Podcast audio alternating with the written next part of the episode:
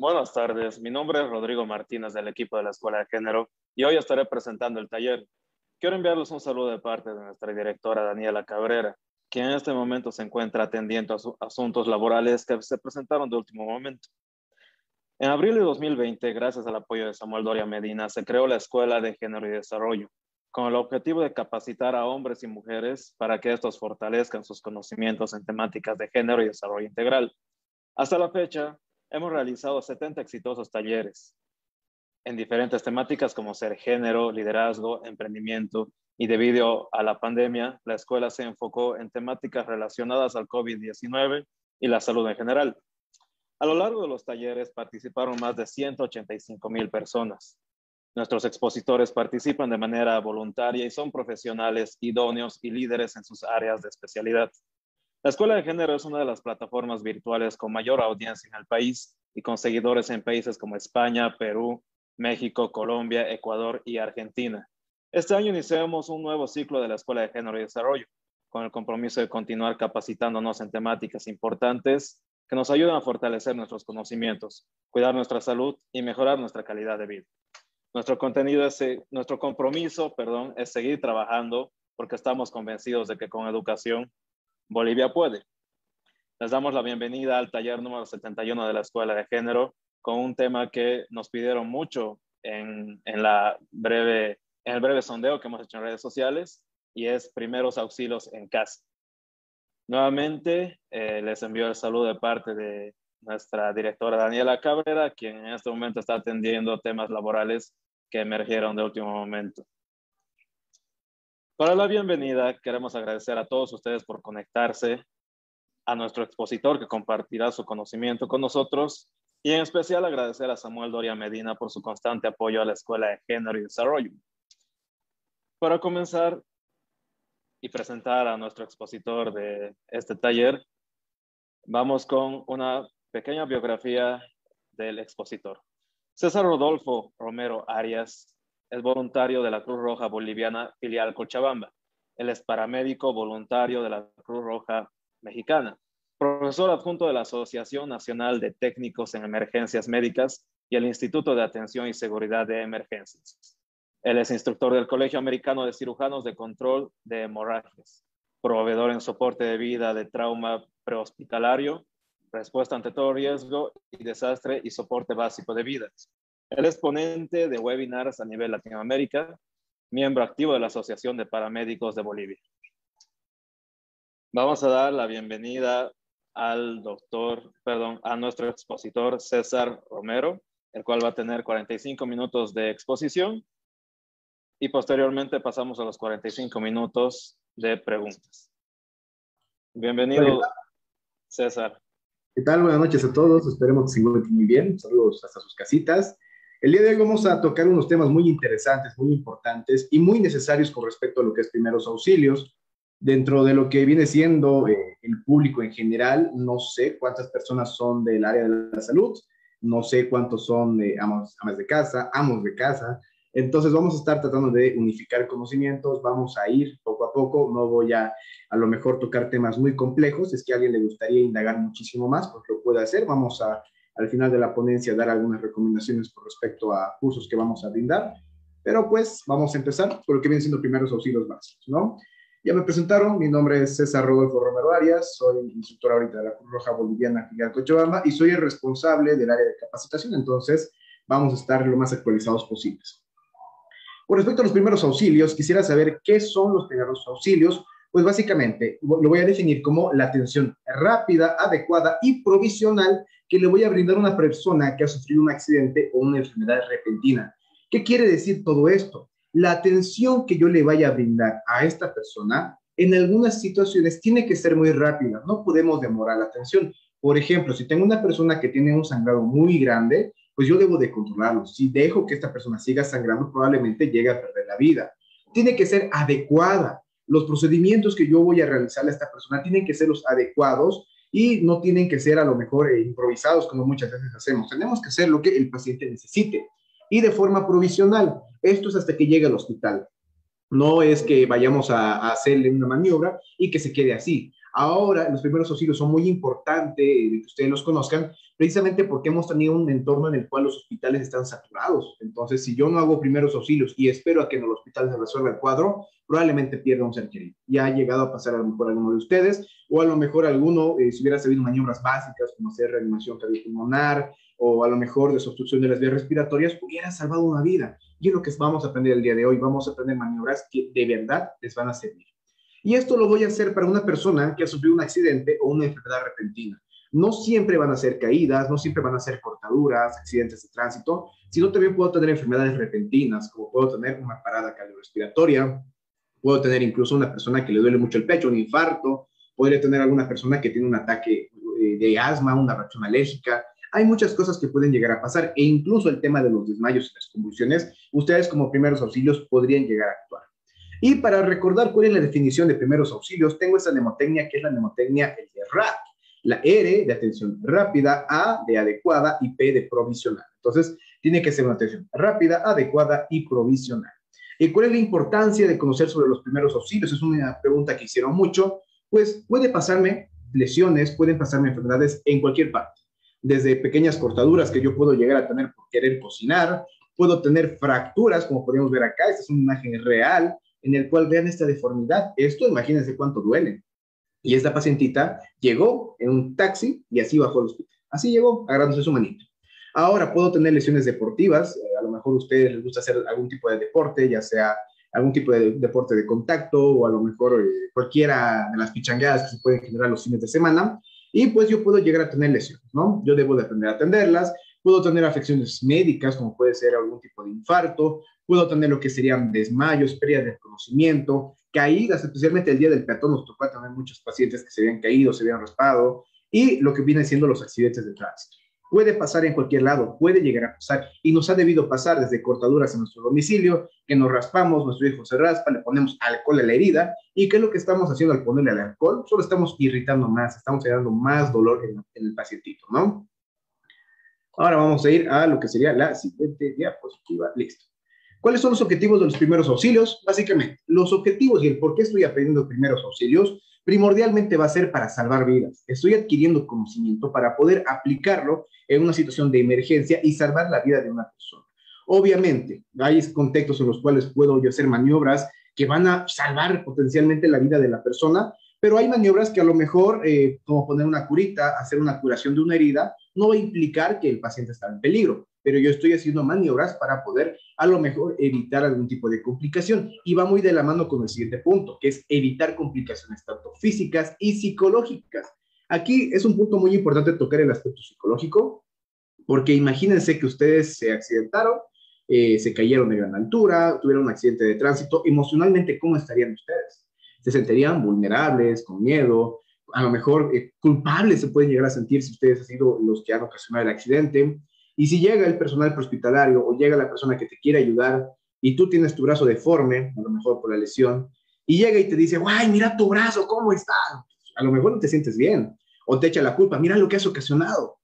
O eh, te empieza a reclamar. Entonces, no tenemos que generar el daño psicológico. Y con respecto a la complicación física, si yo tengo mi lesión, no voy a empezar a manosearla, esta lesión que tengo, puedo hacer una complicación mayor. O otra cosa que yo puedo tomar en cuenta sería el tema de eh, el tema de los vehículos, por ejemplo, accidentes de tránsito, hay mucha gente que los saca como sea a los, a los pacientes y pueden tener más lesiones a nivel de la columna por no haber tenido cuidado, ¿no? Ahora, ayudar a la recuperación. Con las maniobras que yo estoy haciendo, voy a ayudar a la recuperación del paciente, voy a estar generando eh, a lo mejor algún tipo de protección y voy a estar dando más tiempo para que yo pueda mejorar si lo llevamos al hospital y asegurar el traslado. ¿Cómo voy a asegurar el traslado de esta persona? pues a lo mejor llamando una ambulancia o yo llevándolo en uno de los vehículos, ¿no? Yo puedo llevar en vehículo particular a la persona al hospital o llamar a una ambulancia. ¿Y qué hacemos con las siglas PAS o el protocolo PAS? Este protocolo se ha creado para yo tener en un orden de qué es lo que yo debo de hacer para tener un paciente. Proteger, avisar y socorrer voy a protegerme a mí mismo con qué? Con guantes de látex para evitar estar en contacto con fluidos y ahora más que nunca el barrijo. Si yo no estoy protegido, no puedo atender a una persona porque corro el riesgo de a lo mejor contagiarme o contaminar. Voy a proteger también, ¿qué cosa? El entorno, la escena. Si estoy en la Blanco Galindo, estoy en una avenida muy transitada, la, que está en sus departamentos correspondientes, y veo un accidente de tránsito y yo quiero correr porque aprendí primeros auxilios en un taller y quiero aprender a salvar vidas, ya quiero poner en práctica esto y no miro a los lados, me van a atropellar a mí también. Entonces ya sería otro paciente. ¿Qué es lo que yo debo de hacer? Proteger el entorno. Y para eso yo tengo, por ejemplo, lo que viene siendo los triángulos de seguridad. Puedo hacer que unas personas me aseguren el escenario. Le digo, por favor, controlame el tráfico vehicular. Podemos nosotros poner los vehículos eh, como barrera para igual de, desviar el tráfico vehicular y ya estaría protegiendo tanto la escena, estaría protegiéndome a mí mismo y posteriormente voy a empezar a avisar al servicio de ambulancias. Y aquí viene la pregunta y quiero que ustedes se respondan a sí mismos, eh, ¿qué números de ambulancia conocen? Si están en Cochabamba, hay varios, si están en Santa Cruz, hay muchísimos más, en La Paz también hay, en Oruro, en Potosí, hay en todos los departamentos servicios de ambulancias. Pero, ¿se saben los números? Y si se saben los números, ¿les contestarán? Eh, ¿No estará saturada la línea? ¿Tendrán ambulancias disponibles? Entonces yo debo tener un plan B. Generalmente tenemos eh, tanto del sistema público, del sistema particular y privado, el tema de las ambulancias, así que deben de conocer los nombres. Ustedes buscan en, Facebook, pueden entrar números de ambulancia Cochabamba, números de ambulancia La Paz o ambulancias en Santa Cruz, les van a salir una infinidad de números que pueden ustedes llamar. Avisamos, alertamos y posteriormente socorremos a la persona. Entonces, si yo me siento con la capacidad necesaria, con el conocimiento necesario, puedo ir a atender a la persona. Pero si no me siento ni con la seguridad ni con el conocimiento y no, no me siento capaz de atender, pues con que yo haya avisado a la ambulancia y esté protegiendo el entorno, ya estoy haciendo mucho. Ahora, otra pregunta muy frecuente es, ¿qué debe de tener el botiquín de primeros auxilios? ¿Qué yo debo de tener en un botiquín? ¿Y qué es un botiquín? Básicamente, es cualquier elemento que me permita almacenar equipo para brindar primeros auxilios. En este caso, voy a tener estas cinco divisiones donde la primera división va a ser antisépticos. Quiero que se noten antisépticos. La segunda división, material de curación. La tercera división, el instrumental. La cuarta división, medicamentos. Y aquí vamos a ser muy específicos en qué tipo de medicamentos podemos tener. Y tengo una última división en la cual voy a poner otros elementos que me pueden llegar a servir. Entonces, antisépticos, material de curación, instrumental, medicamentos y otros. Y vamos a desglosar cada uno. En el primero, los antisépticos. Un antiséptico va a ser un compuesto que tiene efectos antimicrobianos. ¿Qué quiere decir esto? Que si hay bacterias, hay algún tipo de agente, alguna cosita que me quiera llegar a infectar, que normalmente está sobre la piel, pues yo lo voy a eliminar, lo voy a neutralizar. Y esto lo puedo aplicar tanto en la piel sana y en la piel que está lesionada. Ahora, dentro de este grupo de, eh, de antisépticos, ¿qué tengo? Tengo el alcohol, por ejemplo, pero este de acá lo voy a usar solo para limpiar las superficies y a lo mejor limpiarme las manitos, desinfectarme las manitos. No lo voy a usar para heridas. ¿Qué es lo que pasa si les han puesto ustedes alguna vez el alcohol a su herida? Les ha empezado a arder, se les irritó más e incluso puede generar un trauma, ¿no? Entonces, no hay que usar el alcohol para las heridas, que es lo que yo voy a usar en su defecto. Puedo usar la povidona o también llamada yodo povidona, ya con nombre comercial que podríamos tener, y el agua oxigenada. Puedo usar estos elementos. Pero el alcohol ya no me lo usen para las heridas, por favorcito, van a lastimar más a sus pacientes. Material de curación. ¿Qué material de curación yo debo de tener? Debo de tener gasas, por ejemplo, debo de tener algodón, pero el algodón no lo vamos a usar para las heridas. Esto lo voy a limitar para lo mejor hacer eh, hacer bolitas de algodón para limpiar piel sana, pero para las heridas no quiero que lo hagan. El algodón lo puedo usar para acolchonar algunas zonas que a lo mejor estén doliendo al paciente, que vamos a aprender más adelante cómo acolchonar. Gasas para generar la curación de las heridas, que las gasitas vienen en un paquete, ya sea de 5x5, de 7.5 por 7.5, eh, cuestan desde un peso hasta 5 pesos, o sea, hay ese material, que es un material estéril para poder limpiar y proteger las heridas. Vendas de gasa también me sirve para poder proteger, para poder fijar los vendajes. Un bajalenguas que me va a servir para a lo mejor eh, inmovilizar tanto los dedos o incluso para yo poder manipular no directamente con las manos, sino estructuras un poquito más delicadas con lo que viene siendo estos palitos, ¿no? El esparadrapo, que es, se los pongo en, eh, palabras sencillas, es como un masking, es como un scotch, como una, una, cinta adhesiva, pero específicamente para materiales de curación, para materiales médicos, que esa es su función. Y dentro de otros elementos voy a ver que puedo tener lo que sería ya eh, una vena triangular, que básicamente es una pañoleta de forma triangular, ¿Qué me va a servir para qué? Para yo poder a lo mejor hacer eh, inmovilizaciones, para poder eh, hacer un cabestrillo como se le conoce. Y las dimensiones se las voy a facilitar cuando terminemos el curso para que ustedes puedan tenerlo. De todas formas, las diapositivas igual se las voy a facilitar en sus respectivos grupos de WhatsApp para que puedan tener este, estos documentos a la mano, ¿no? Vamos a hablar del instrumental. El instrumental yo debo de tener pinzas, no, no importa si son las pinzas médicas o son las pinzas hasta para depilar cejas, me sirven esas. ¿Por qué? Porque yo las voy a usar para sacar a lo mejor artefactos muy pequeñitos, como pueden ser espinas, aguijones que puedan estar presentes. Tijeras para poder cortar la ropa, para poder cortar mis gasas, mis pintas de gasa, mis paradrapo. Para esto lo voy a usar. La riñonera, que es este dispositivo que no necesariamente lo tienen que tener, lo podemos eh, sustituir por otro elemento pero yo debo tener la riñonera. ¿Para qué? Para poner acá los desechos, ¿no? Para no contaminar todo, para no manchar todo. Lo puedo sustituir por alguna bolsita, por ejemplo, en la cual yo pueda eh, guardar los desechos. Una lupa para yo poder visualizar estructuras más pequeñas, que a lo mejor no, no puedo ver a simple vista, y una linterna para poder tanto ver en la noche y poder eh, a lo mejor ver de mejor manera lo que serían algunas heridas o, ya ver algunas lesiones, ¿no? Dentro de la división de los medicamentos, ¿qué es lo que yo voy a tener? Voy a tener tres grupos especialmente, que incluso podríamos aumentar un grupito más, que ahorita vamos a ver cuáles. Voy a tener los analgésicos. Todo el mundo ha tomado algún analgésico, desde paracetamol, aspirina, ibuprofeno, todo el mundo ha tomado. Pero no está bien automedicarse. ¿Qué quiere decir esto? Yo en mi botequín debo de tener aspirina, paracetamol, puedo tener ibuprofeno, puedo tener diclofenac, puedo tener sus medicamentos pero para yo poder tomarlos, debo de preguntar a alguien que sea del área de la salud. Por ejemplo, tengo mi, mi primo que es médico. Le llamo y le digo, mira, me está doliendo la cabeza, ¿puedo tomarme un paracetamol? Sí, perfecto. Ah, ya justo tengo mi botiquín y uso esto.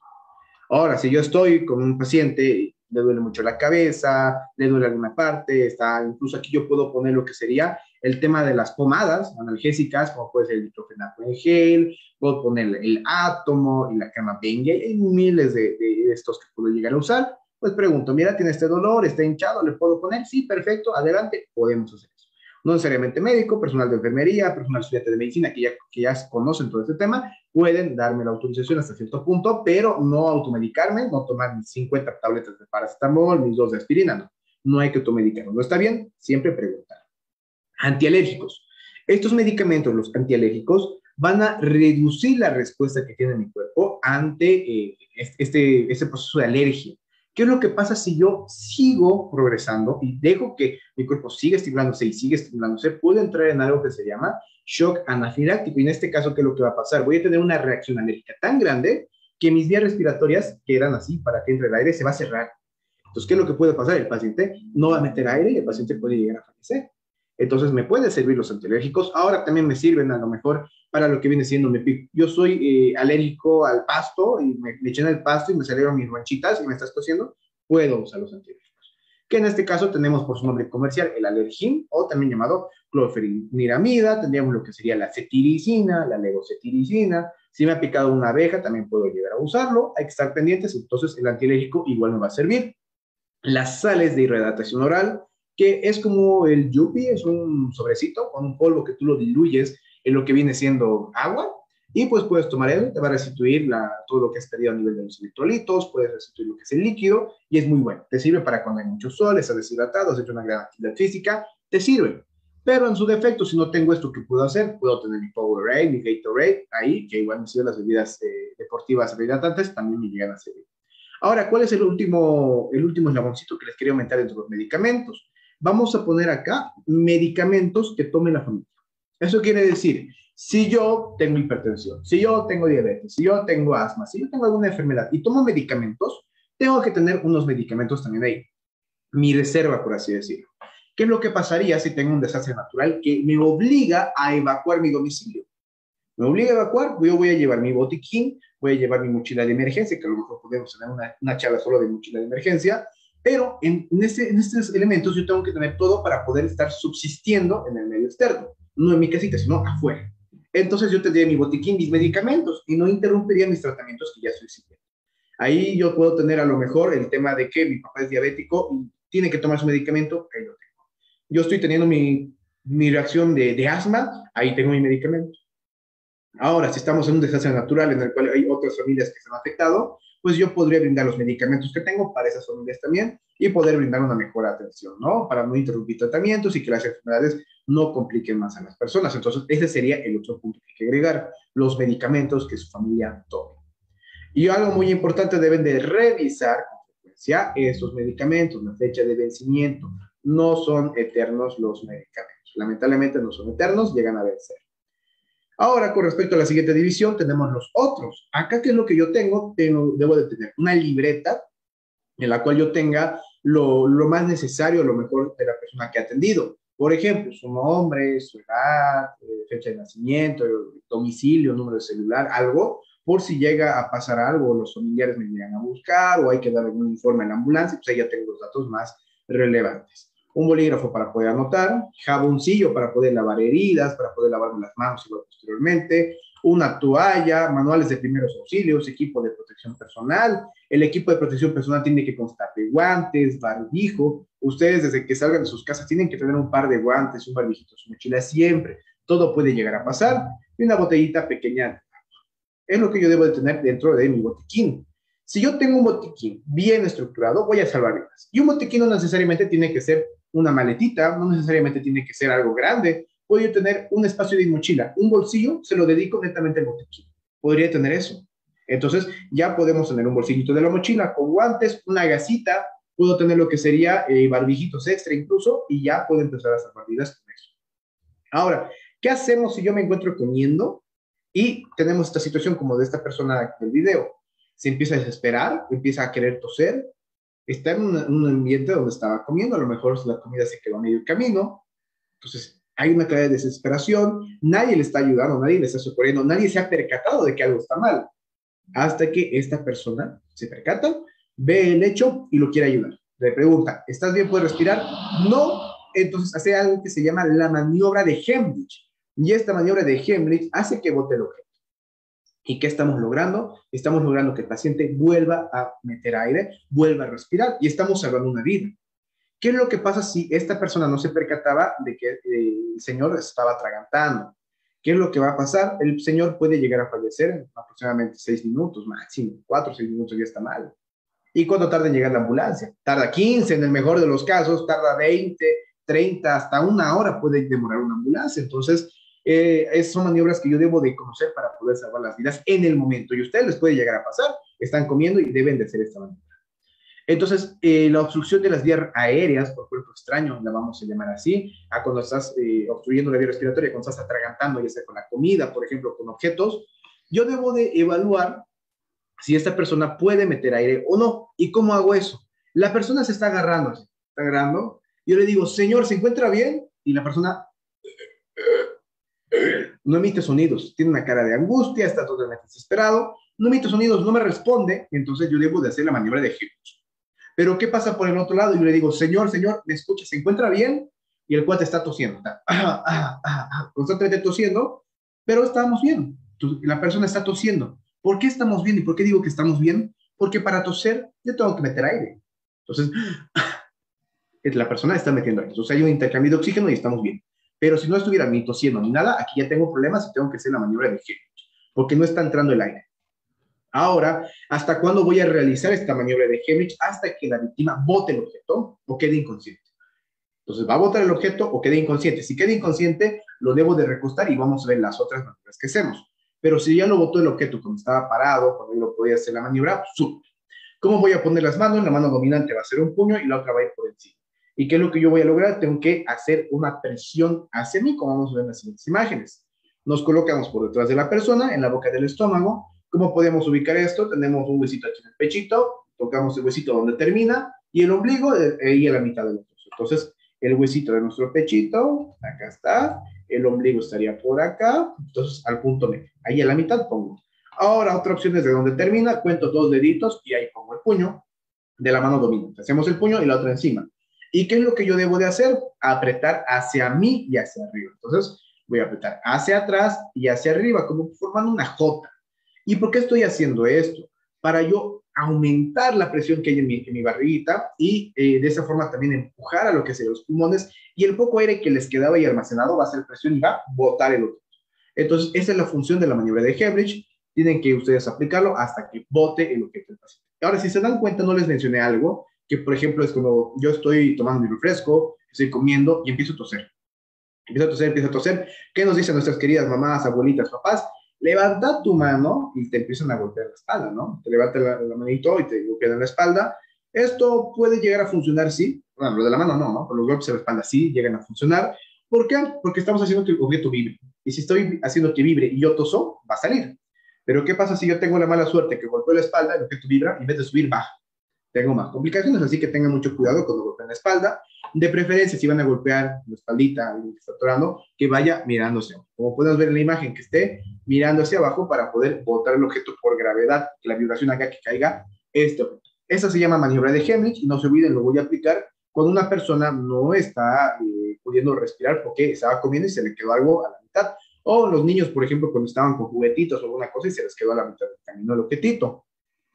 ¿Qué es lo que pasa si tengo una mujer embarazada? Como podemos ver en la imagen, no podemos hacer las compresiones abdominales, no podemos hacer la maniobra de Heimlich como normalmente se hace. Entonces, ¿qué es lo que voy a hacer? Me voy a ir más arribita, me voy a ir a lo que sería el tórax. Voy a hacer compresiones torácicas, me pongo atrás de la pancita y empiezo a hacer la maniobra, pero a nivel del tórax. A la mitad del pechito es donde yo lo voy a hacer. En las personas obesas, en las personas que tengan obesidad, también voy a hacer a, a nivel del tórax, porque no puedo a lo mejor llegar con mis manos a poder abrazar totalmente el abdomen y poder generar estas compresiones efectivas. En usted mismo, esta es una técnica que se la menciona mucho en los libros, sí, pero lamentablemente no está tan documentada, porque cuando yo me estoy eh, atragantando, me estoy como, estoy con mi obstrucción de las vías respiratorias, no tengo cabeza y no tengo fuerza para ver qué es lo que voy a hacer. Tengo desesperación. Entonces, que yo esté buscando una silla, como te dice, un objeto fijo, que tenga una punta roma, en la cual pueda apoyar todo mi peso, medio difícil. Si puedes hacerlo, hazlo. Pero si no, pues estamos en problemas, ¿no? Entonces, se ha documentado en algunos casos, sí, pero no está tan estudiado. ¿Te puede llegar a servir? A lo mejor sí.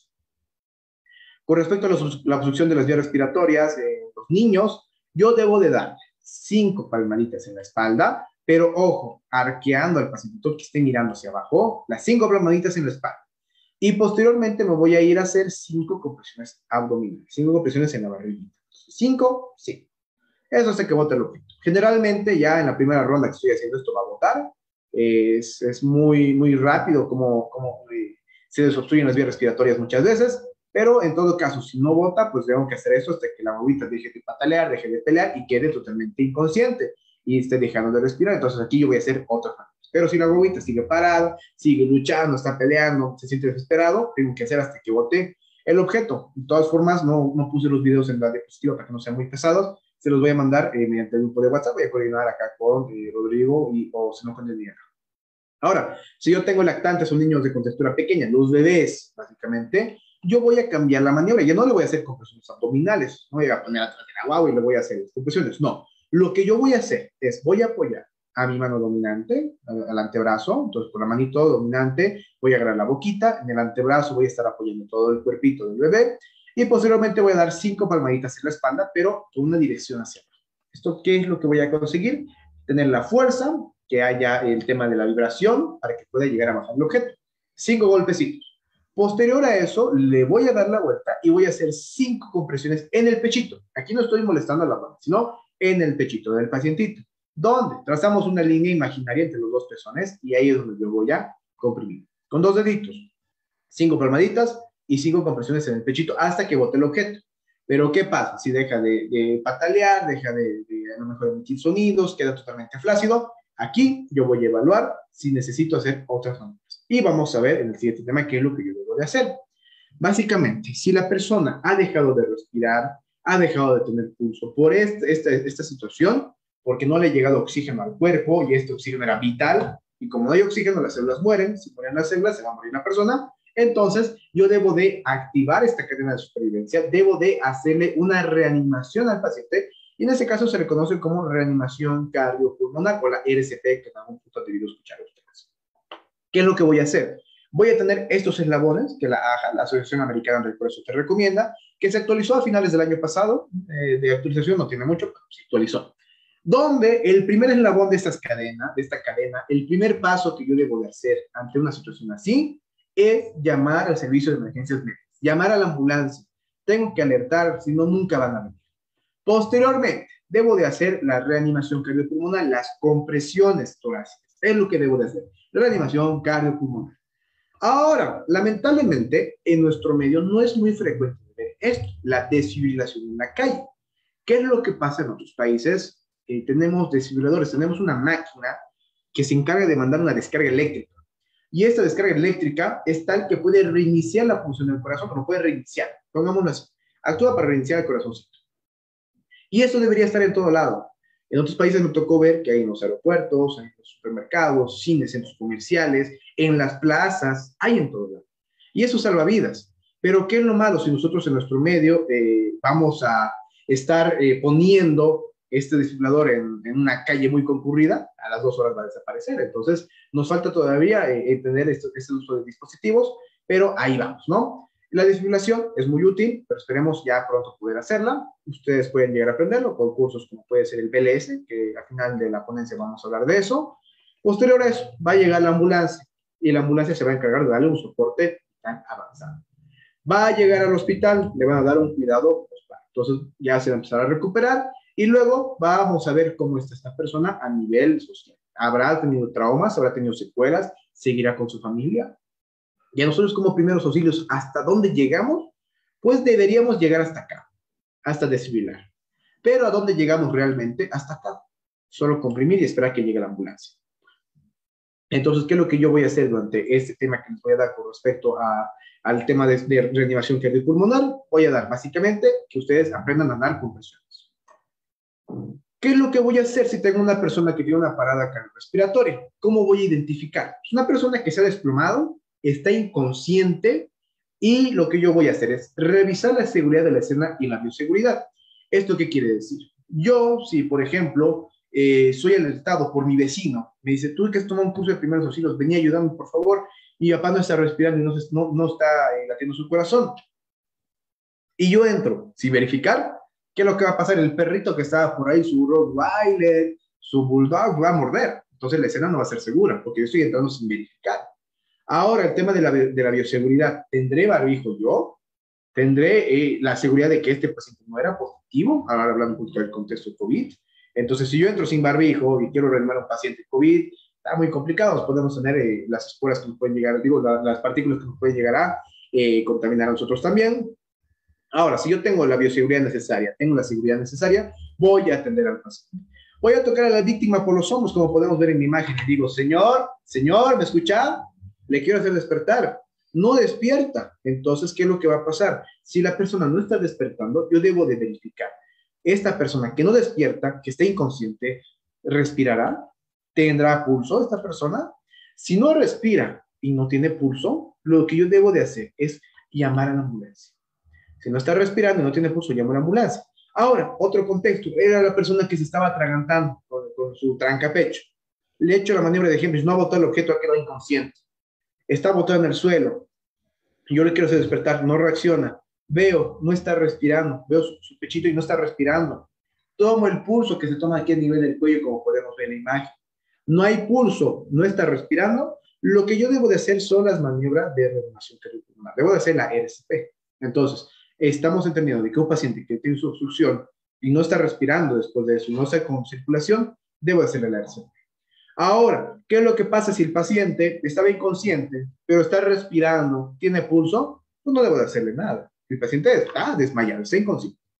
Ahora, no va a tener complicación, eh, a lo mejor el que, el que yo le ponga solo de costadito, o esté evaluando si va a seguir respirando, sigue teniendo pulso. Entonces, debo de evaluar, ¿seguirá respirando? ¿Seguirá teniendo pulso? Esa persona que no está despertando, ¿ya despertará? ¿Estará despertando? Pero si no, no respira, no tiene pulso, RCP, que es lo que vamos a ver a continuación. Y yo les voy a enseñar lo que es la técnica de solo las manos. Antes hablaban de otras técnicas, pero ahora vamos a explicar netamente esta.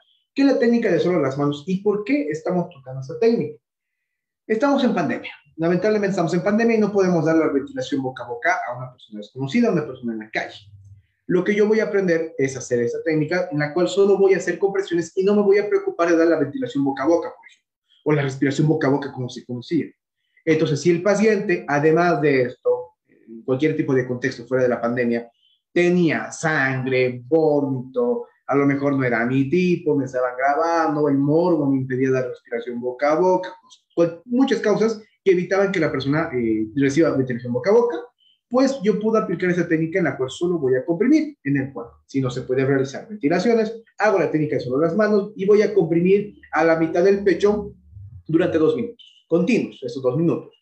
Pero lo que pasa si esta persona no reacciona después de estos dos minutos, lo que yo voy a hacer va a ser, primero, reevaluar cómo estará. No, no, no respira, no tiene pulso, nada, voy a volver a empezar. ¿Hasta qué? Hasta que llegue la ambulancia, hasta que alguien me releve, hasta que me canse, hasta que el paciente reaccione.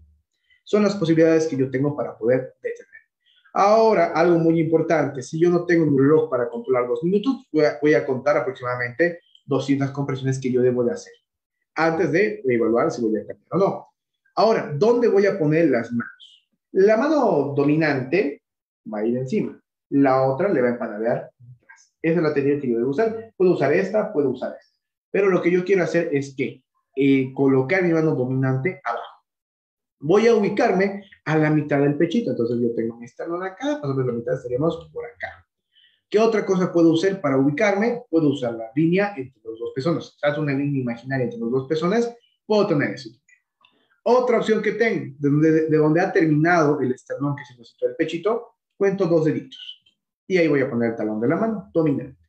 Ahora, ¿por qué digo que no siempre podemos usar esta línea que una de las tetillas? Porque a medida que vamos envejeciendo, nos vamos aguando, la piel se va aguando, entonces podemos tener un parámetro erróneo de dónde colocar las manos. Así que lo más fiable es de donde termina dos deditos hacia arriba o de la mitad del pechito. Es lo que voy a hacer, ¿dónde voy a colocar? En esa posición. ¿Cómo coloco? Ya hemos visto, la mano dominante por debajo y la otra debe panelar por arriba. Debemos de tener totalmente extendidos lo que son los brazos y no debemos de flexionar los codos, para nada. Tenemos totalmente extendidos lo que son los brazos y de esta, en esta posición voy a empezar a hacer las compresiones. ¿Cuánto aproximadamente? 5 centímetros debo de entrar. No tenemos una regla que me permita medir, son 5 centímetros, son 4, serán 3. Lamentablemente no tenemos esto. Si ustedes eh, tomaran un curso práctico, a lo mejor podemos pulir esas habilidades, que, que vamos a ver cuánto de profundidad necesitamos, pero pues como dato informativo, lo que vamos a empezar a comprimir la cadera en la que tiene que ser el movimiento para yo poder botar y usar la mayor cantidad de, de todo mi peso y la mayor fuerza que pueda, ¿no? Ahora, si yo tengo una persona que es mucho más grande que yo, más robusta, más obesa, y yo soy muy delgado, a lo mejor sí tenga complicación para poder hacer las maniobras, puedo intentarlo hacer o puedo eh, buscar a alguien, si está entre los espectadores, que sepa y tenga eh, el conocimiento también de hacer la reanimación, que él haga las compresiones o yo ese ratito le enseño y que me ayude, ¿no? Porque si no, no van a ser efectivas. ¿Qué es lo que quiero lograr cuando hago las compresiones? pues yo voy a comprimir el tórax y al comprimir la sangre va a estar circulando. Entonces, comprimo, descomprimo, comprimo, descomprimo y en ese punto la sangre sigue circulando. Y por ende va a ser tal eh, esta ayuda que le estoy brindando que como sigue circulando la sangre, le va a seguir llegando oxígeno, le va a seguir llegando nutrientes y se van a eliminar los desechos. Algo muy, eh, muy eh, importante que ustedes conozcan es de que si yo no estoy dando la respiración boca a boca, no hay problema. ¿Por qué? Porque si yo estoy comprimiendo el tórax, el paciente bota aire pues hacemos presión y bota el aire. relajamos y va a volver a entrar el aire. Entonces estamos teniendo un proceso de respiración también, en el cual está entrando una pequeña cantidad de oxígeno, pero está entrando, ¿no? Entonces es algo que yo puedo hacer. Pero ¿en qué pacientes debo de hacer la respiración? ¿Qué pacientes me recomiendan las días que le dé la respiración boca a boca? Entonces, generalmente en los lactantes y en los niños. Se van a beneficiar más si yo le doy lo que sería la respiración boca a boca. Entonces, ¿qué es lo que vamos a hacer en ellos? Voy a darle las compresiones en el pechito, en la mitad del pechito. Voy a hacer cuántas? 30 compresiones. Hay otras técnicas que te dicen, si estás con dos personas, vas a hacer 15, no. Acá hagamos para, para eh, unificar conocimientos, 30 compresiones en el pechito. Puedo usar dos dedos, ya, de una mano, o puedo usar esta otra técnica que se llama la técnica del abrazo, que está siendo estudiada y dice que sí, también es muy eficiente, incluso te da para tener una buena cantidad de fuerza y que no te canses tanto y no te lastimes. ¿no? Voy a hacer 30 compresiones. Después de estas 30 compresiones, independientemente si quiero usar solo mis dos dedos de una mano o quiero usar lo que serían los dos dedos pulgares, voy a darle 30, digo, de dos ventilaciones, después de las 30 compresiones. Entonces, 30 compresiones y dos respiraciones boca a boca. Esto lo voy a hacer, ¿cuánto? Por 5 ciclos o 5 veces. Entonces, 30 compresiones y dos respiraciones boca a boquita es 1. 30 compresiones, dos respiraciones, 2, 30 compresiones, dos respiraciones, 3. Y así hasta llegar al 5.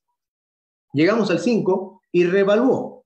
Ya se estará moviendo, estará respirando, tendrá pulso. Si no, vuelve a empezar. Entonces, es lo que yo voy a hacer a nivel de los lactantes.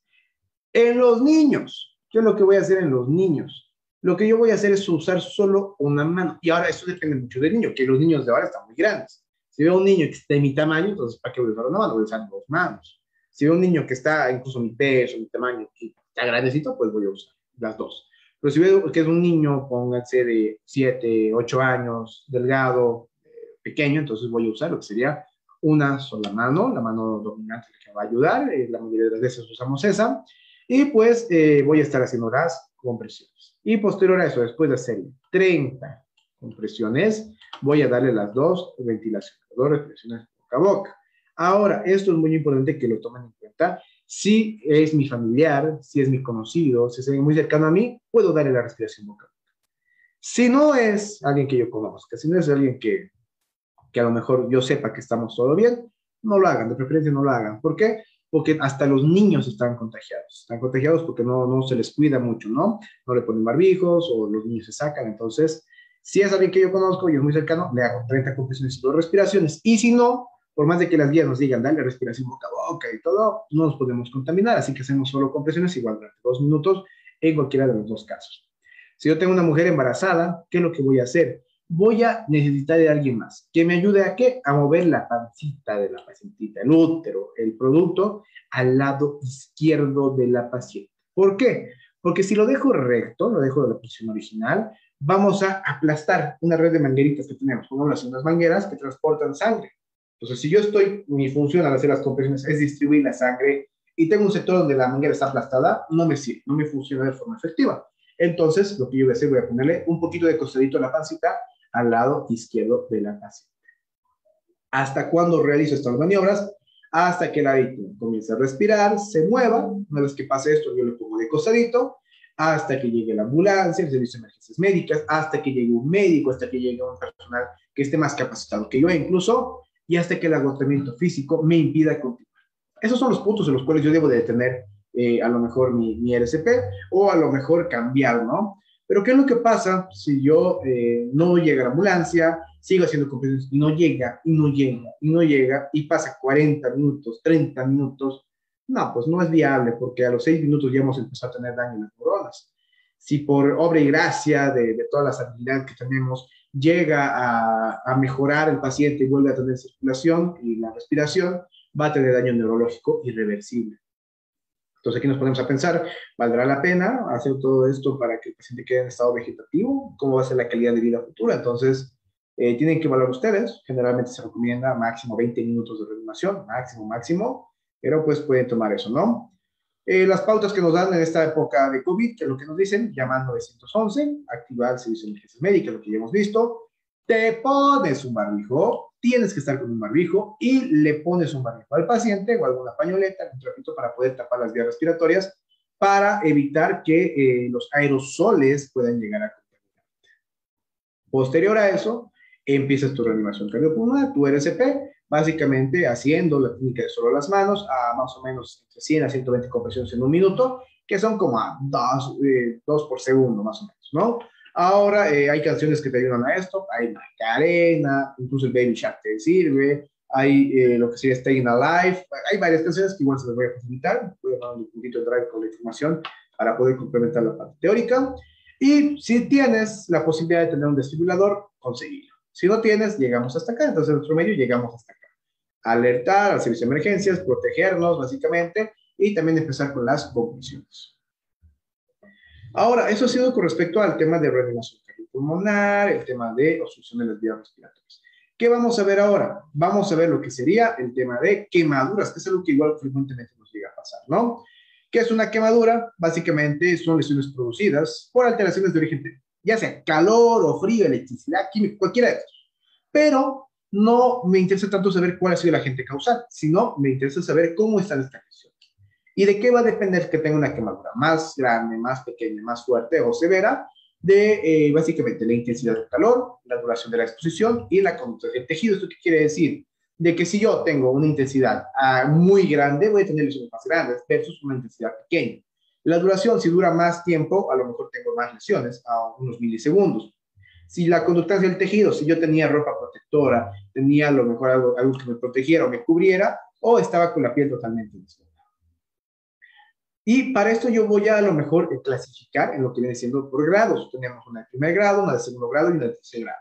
Ahora, si ustedes han visto en alguna otra charla, ya está de cuarto grado, hay las quemaduras de tipo A, tipo B. Eso no nos interesa ahorita. Vamos a ver. Primer grado, segundo grado y tercer grado. ¿Y por qué les digo por grados? Porque la piel, digamos que tenemos tres capas en la piel. Tenemos la primera capita, la más, la más externa que tú puedes visualizar, se llama epidermis, es la capa más externa. Por debajo tenemos otra capa que se llama dermis, que es la segunda capita. Y al último, y algunos incluso ya no le consideran una capa de la piel, tenemos algo que se llama tejido celular subcutáneo o tejido eh, eh, llamado hipodermis, que básicamente se compone por grasita. Entonces, si tengo tres capitas, tengo tres grados de quemadura. Y eso va a decir, si la primera capita se ha visto afectada, solo la primera, y no ha penetrado más, se llama quemadura de primer grado. Esto nos ha pasado a todo el mundo, vamos al día del peatón, vamos al protector solar y nos quemamos la piel está rojita, me duele, está un poquito hinchada, pero hasta ahí nomás. ¿Qué es lo que va a pasar? Me voy a empezar a pelar, voy a empezar a descascararme, como algunas personas le dicen, eh, y voy a recuperar. Generalmente una semana ya estamos más tranquilos. ¿Qué es lo que yo debo de hacer como primeros auxilios? Primero, la prevención, una protector solar, siempre es protegernos, pero si ya me he quemado, cremitas hidratantes, dar una duchita de agua fría, y está Esto no me va a complicar y va a llegar a recuperar versus una de segundo grado, una de segundo grado afecta tanto la capa superior y la de abajo, pues llega hasta la segunda capita, la dermis. ¿Y esto que me genera? Me genera ampollas. Entonces, yo tengo ampollas presentes, tengo una quemadura de segundo grado. Esas de acá igual están enrojecidas, está hinchado y me duele. ¿Qué es la característica de esto? Que yo debo de cuidar esas ampollas, debo de protegerlas, debo de evitar que se rompan o se lastimen, porque son una puerta, como podemos ver acá. Si se llegan a, lastimar, es una puerta que está abierta para que todas las bacterias, todos los microorganismos que me querían llegar a infectar entren. Y esto va a generarme complicaciones a la larga. Otra cosa es de que también estoy perdiendo que por acá, estoy perdiendo líquido. Entonces, debo de evitar romper las ampollas, debo de protegerlas siempre que sea posible. Ahora, si tengo una ampollita súper pequeñita que, se, que ya se rompió o se va a romper, no hay ningún problema. Pero eso es una muy grande, ¿no? Ahora, ¿qué es lo que yo puedo hacer como primeros auxilios? Voy a usar las gasas comunes que yo tengo y dependiendo, si es una, una zona muy pequeñita, pues lo voy a cubrir, ¿no? Con las gasitas y voy a llevar a lo que sería el hospital. Ahora, si es una zona muy, muy grande, antes se decía, vas a ponerle las gasas mojadas. No, esa, esa gasa mojada se va a enfriar y vamos a perder más calor y el paciente le va a hacer mucho más frío. Y ya por la quemadura estaba perdiendo calor. Entonces, lo que yo debo de hacer es tratar de proteger como con, gasas eh, secas, antiadherentes, como se le conoce, o en su defecto, estas gasitas yo las voy a empapar con más líquido para proteger. Y hasta ahí nomás. Y ya en el hospital se va a ver. Si yo uso, por ejemplo, los apósitos mojados, si es una quemadura muy grande, sigo perdiendo calor y se puede complicar a la persona. Ahora, ¿qué es lo que te recomiendan algunos libros, por ejemplo, de primeros auxilios y un poquito la, la parte de experiencia en otros países? El papel plástico de cocina, el papel film, también me sirve para proteger ¿Por qué? Porque estoy creando una capa de piel falsa. Si ya se ha eliminado la epidermis, estoy usando una capa de piel falsa, con lo que puede llegar a ser este plástico, ¿no? Obviamente las consideraciones de que tenemos que enfriar la quemadura. ¿Y cómo la enfriamos esta quemadura? Con agüita a chorro. ¿Cuánto tiempo? Mínimamente 10 minutitos. Muchas veces me han llamado compañeros que dicen, me he quemado con la plancha. Ya pone a, agüita fría, a chorro durante 10 minutos. Pasan dos minutos, me sigue ardiendo. Pero hasta los 10 minutos no. Tienes que estar estos 10 minutos. ¿Por qué sigue ardiendo? porque poco a poco sigue bajando y sigue bajando y hay algunas zonas que siguen calientes que siguen lastimando. Entonces, yo al usar el chorrito de agua, eh, en algunos casos fría o en algunos casos templada, dependiendo de la situación. Por ejemplo, si tengo esto, a lo mejor voy a usar una ni tan, ni tan caliente ni tan, ni tan fría. Y si yo tengo una también grandota, no voy a usar una tan caliente ni tan fría, temperatura ambiente. Pero si yo tengo solo una puntita, una ampollita súper chiquitita o algo muy pequeño, no pasa nada, ¿no? Ahí sí puedo usar un poquito frío. Ahora, la quemadura de tercer grado van a afectar a las capas más profundas, pueden llegar en algunos casos hasta el hueso, la piel está muy blanquecina, está totalmente lastimada, lesionada, pero una característica muy importante es de que esta no duele. ¿Por qué no duele? Porque los nervios igual se han quemado, se han chamuscado. Esos nervios que, que me generaban el estímulo de dolor también se han quemado y por ello no me generan ningún tipo de dolor. El tratamiento, cubrir, proteger, enfriar y llevarlo al hospital. En este caso sí necesita ir al hospital, sí o sí. ¿Qué es lo que no debemos de hacer? ¿Qué es lo que debemos de evitar? No debemos poner ungüentos, manteca, hielo, medicamentos, cremas, picho de coca, tomate, tantos remedios caseros que me ha tocado ver, colino, aceite, vinagre, muchas cosas que le ponen, no hay que poner. Solo estamos contaminando más la lesión, más la herida, y llegamos al hospital ya con una infección encima, podemos reventar la ampolla, es todo un, un caos.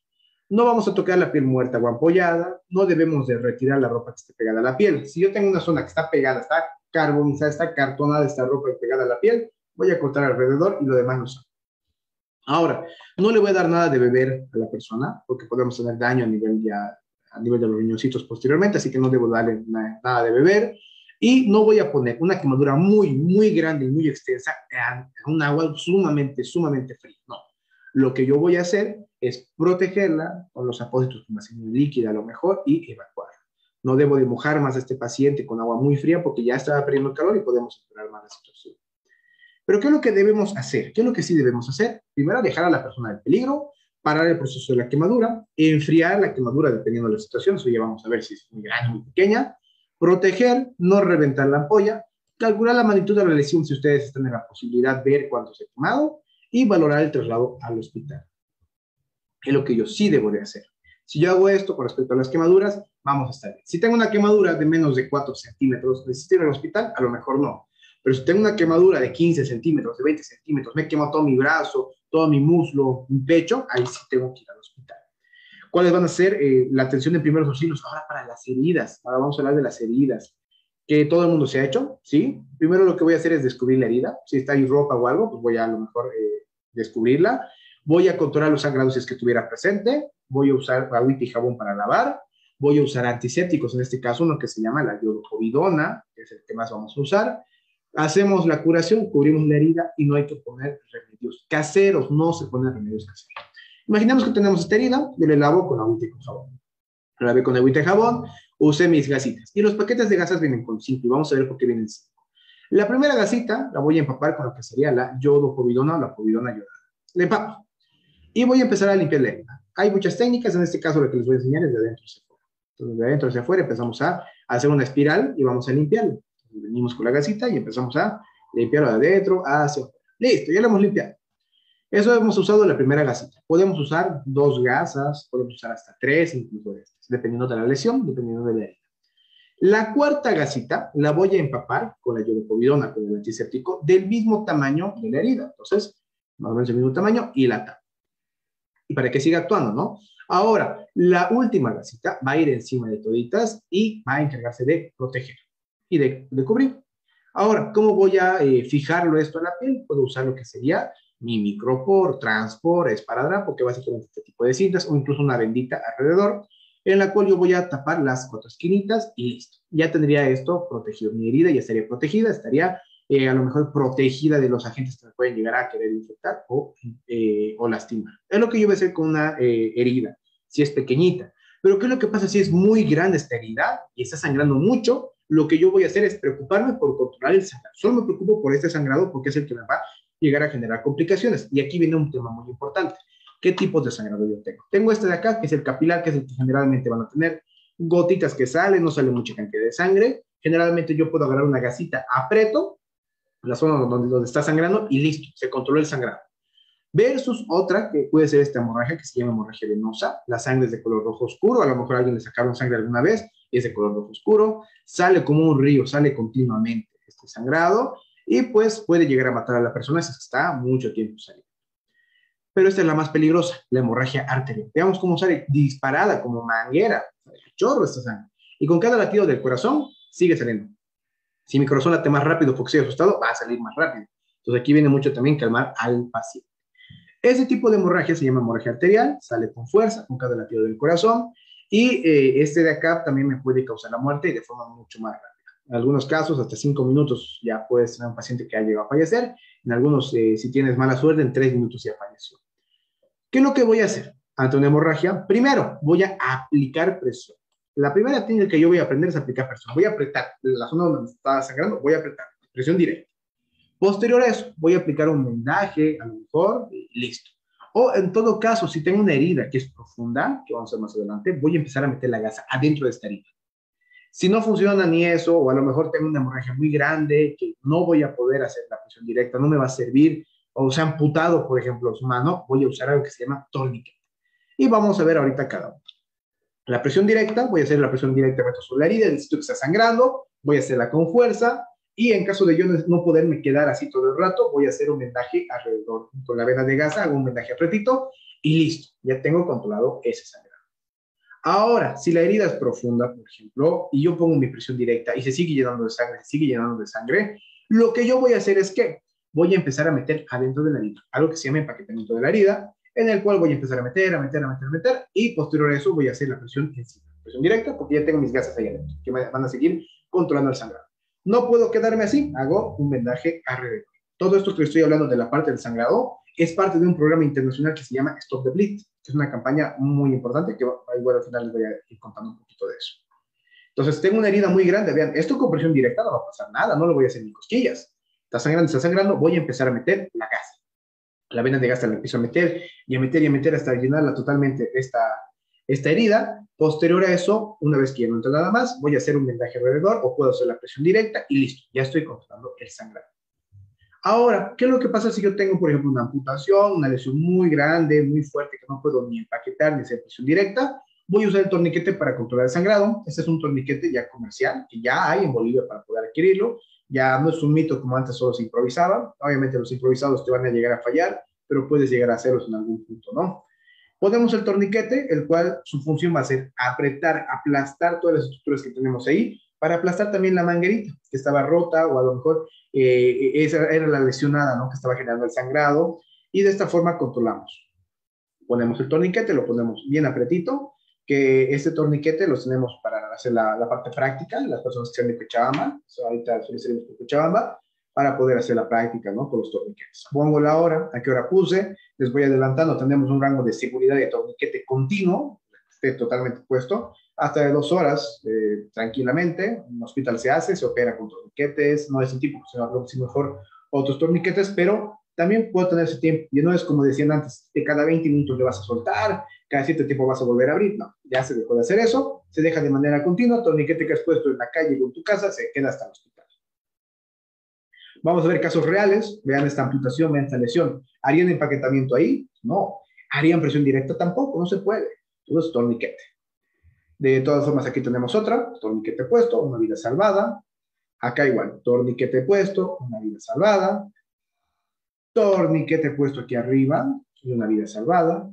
Y aquí, un torniquete puesto, un torniquete puesto y esta vida se salva. Vean, acá tenemos una lesión muy grande. Ha sangrado mucho la vida se salvó. Pudimos salvar esas vidas. En este caso, mis compañeros de Ángeles de las Vías, que son de Venezuela, facilitaron este material. ¿Qué es lo que pasa si yo tengo, por ejemplo, una mordedura? Una mordedura, ya sea eh, humana o animal, algo de tratar, ¿con qué? Eh, lavando con agua y jabón, agua y jabón, debo de usar para lavar este tipo de, lesiones, estas mordeduras, preocuparme si el perro tenía vacunas, si era callejero, si era de casa, es muy importante, ¿por qué? Por el tema de la rabia. Entonces lavo con abundante agua y jabón y tengo que ir a la posta médica, si es que no sé este perro tiene vacunas o no, eh, ya posteriormente eso no si se va a encargar de esa parte ya buscar al perrito. A vos en el hospital te van a dar respectivos medicamentos para evitar la infección, incluso para evitar que te compliques. Entonces, lo que debo hacer, tengo mordedura animal, tengo que ir al hospital porque no sé qué es lo que pasó, no sé qué tiene este perrito. Si es una mordedura humana que está así superficial, no pasa nada. A lo mejor le doy una lavadita con agua y jabón y listo. Pero si ha penetrado, me ha hecho heridas, me ha desgarrado, tengo que ir al hospital, no tanto por lo mejor por, por el tema de la infección, sino por el tema de que esto tiene que suturarse, en el caso de la mordedura humana. ¿Por qué? Porque está lastimada, está desgarrada esta piel.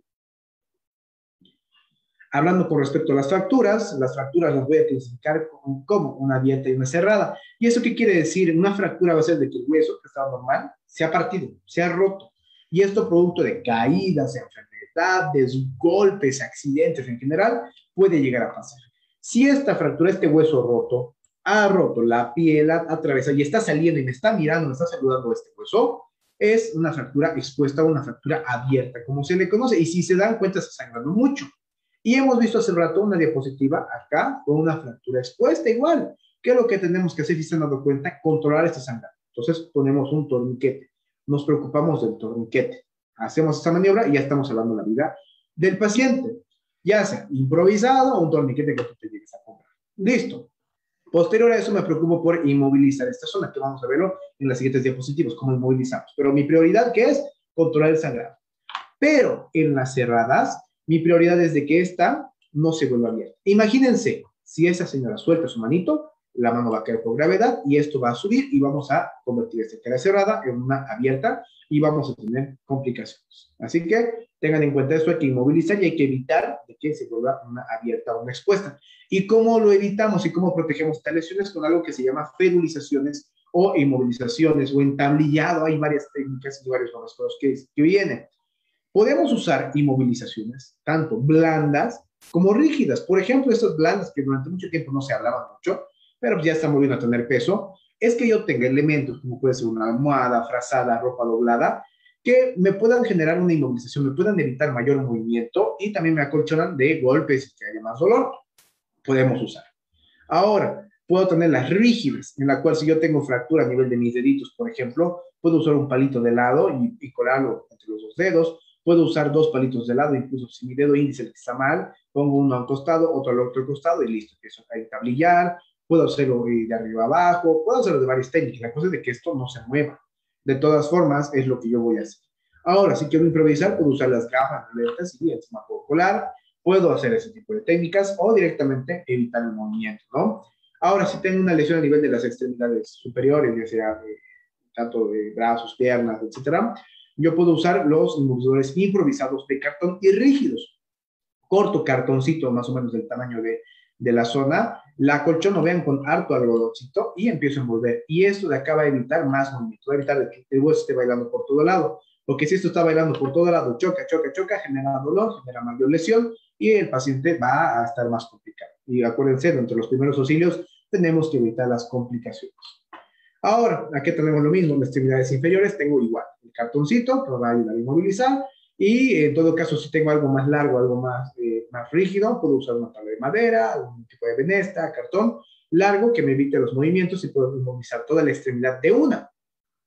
Si yo tengo lesiones a nivel de las extremidades superiores, voy a usar mi pañoleta, o también llamada vena triangular, para poder generar esto, que a lo mejor algunos de ustedes ya les han hecho, cuando se han enviado a fracturar, a lastimar, que se llama cabestrillo, en el cual voy a hacer de que el otro lado de mi cuerpo, el lado sano, aguante el peso de toda mi extremidad y por ende reduzca el movimiento. Es la función del cabestrillo, que el otro lado de mi cuerpo, el lado que está sano, aguante ese peso. Así que estos son casos reales, por ejemplo, en el cual se hizo la inmovilización y hemos salvado vidas, hemos evitado mayor dolor. Para la inmovilización, no se olviden que siempre tenemos que acolchonar, tiene que estar blando alguna zona, por favor, acolchonen, no solo pongan cartón, y necesitamos algo rígido.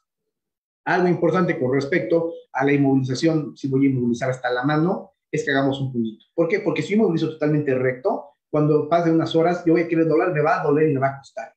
Versus si yo hago así como un puñito y terminamos de hacer la inmovilización, llegamos al hospital o ya pasó la lesión y yo haga esto. Es más fácil hacer esto que querer doblar. Entonces, pues es un beneficio para el paciente. Son detalles pequeñitos, pero que pueden ayudar. Y no se olviden, voy a usar algo rígido y lo debo de acolchonar por dentro para poder inmovilizar esa zona.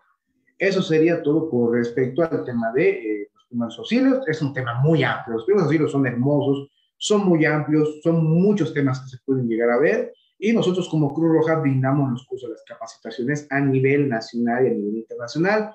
Actualmente el Centro de Entrenamiento de la Cruz Roja está eh, acreditada para poder brindar capacitación con una acreditación muy buena que, eh, del Comité de Emergencias y Desastres de Estados Unidos.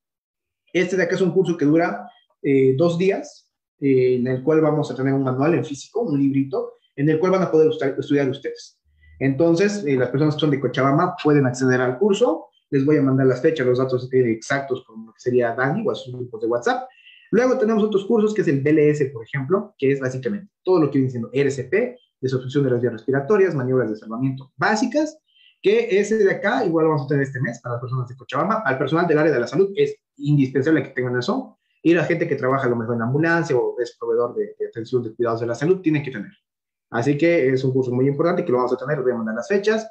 Tenemos otro curso que se llama Stop the Bleed, detener el sangrado, que eso es eh, parte de una franquicia internacional donde vemos técnicas de presión directa, empaquetamiento de heridas, tipos de vendajes, apósitos hemostáticos, todos los torniquetes que conozcan los vamos a poder poner en práctica, toniquets improvisados también se llega a tocar un poquito, y el manejo de, las hemorragias en general de los pacientes. Este, eh, justamente tenemos una campaña que vamos a tenerlo el 15 y 16, si no me equivoco, va a ser el curso. Eh, todo lo recaudado va a ir para un compañero nuestro que está pasando problemas económicos muy, muy graves, entonces si están en Cochabamba y quisieran participar del curso, va a tener una certificación nacional e internacional como algo curricular, así que estarían invitados para poder participar y también apoyar a nuestro compañero. Después, para la gente que ya es del área de la salud, ya es médico, ya es estudiante de medicina, enfermería, fisioterapia, todo lo que es el área de la salud, tenemos un curso que se llama Soporte Vital de Trauma Hospitalario. Este curso es muy interesante, está avalado igual a nivel internacional, es la Biblia hospitalaria para tener pacientes de trauma, pacientes accidentados. Es, eh, aprendes desde las cosas más básicas hasta las más avanzadas y es bibliografía internacional, así que estaríamos con lo más nuevo. Otro curso que tenemos para los que ya son ya profesionales, soporte vital médico avanzado. Tenemos todas las afecciones médicas y eso te sirve tanto para nivel hospitalario y a nivel hospitalario. Imagínense, es un libro en el cual vamos a tener un compendio de emergencias, medicina interna y terapia intensiva en un solo curso, así que es muy interesante. Y otros cursos más eh, que vamos a ir lanzando a lo largo del año. Esperemos ya este año poder eh, trabajar de mejor manera, que nos venga un 2022 más provechoso y pues que la pandemia nos deje trabajar también de forma presencial. Todos los cursos, por si acaso, son presenciales de la Cruz Roja, acá en Cochabamba. En sus departamentos también hay, hay Cruz Roja, no sé de dónde también hay. Eh, si están en Santa Cruz, La Paz, Potosí, en todo lado hay Cruz. Vayan desde una vueltita, búsquenlos en Facebook y pueden aproximarse. Eh, durante ese curso eh, que hemos tenido el día de hoy, les he prometido videos, les he prometido algunos documentitos, sí, se los voy a pasar. Entonces, si todos tienen sus enlaces de WhatsApp, vamos a pasarlo por ahí. Y de todas formas, creo que tienen que responder unos formularios, si no me equivoco, y pues ya, vamos a pasarlos por ahí para que los puedan ver. Ahora sí, estoy preso de sus preguntas, dudas, inquietudes, quejidos, quebrantos, lamentos, llantos, lloros, felicitaciones, aplausos, etcétera, etcétera. Ahí andamos pendientes para que me puedan hacer las dudas, no solo de lo que hemos visto, podemos ver otras cositas a lo mejor, que tenemos creo que media hora para poder responder la mayor cantidad de dudas. En orden, por favor, en orden, uno por uno. Muchas gracias a nuestro expositor César Romero por la excelente exposición y por compartir con nosotros información tan importante que puede salvar vidas y que todos deberíamos aprender en casa. Muchas gracias, César. Y por supuesto que toda la información que nos vayas pasando lo vamos a ir compartiendo en nuestras redes sociales. Ahora vamos a pasar a la parte de preguntas. Eh, comenzamos con nuestra sala 1. En nuestra sala 1 eh, hacer sus preguntas activando su micrófono y su cámara también, por favor. En sala 2 pueden hacerlo a través del chat y en Facebook a través de los comentarios. Vamos con la primera consulta de Rafael Colque García. Rafael Colque García, ya tienes tu micrófono activado. ¿Puedes hacer tu pregunta, por favor?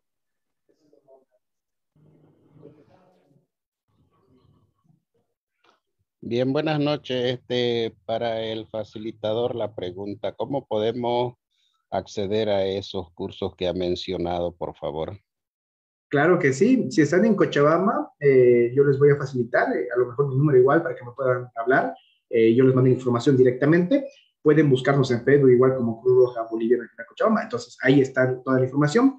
Se puede inscribir de manera virtual, entonces con depósito bancario, solo por mensajes hacemos todo el registro o de forma presencial. Entonces cualquiera de los dos pueden acceder. Si están en otros departamentos y quieren la capacitación, podríamos hacer, podemos viajar nosotros, pero necesitamos un grupo de personas, ¿no? por lo menos unas 10 personas que quieran tomar el curso, no vamos a ir solo por dos personas. Entonces podríamos también generar eso. Como Cruz Roja también podemos ir a otros departamentos. Eso sería igual otra opción, ¿no?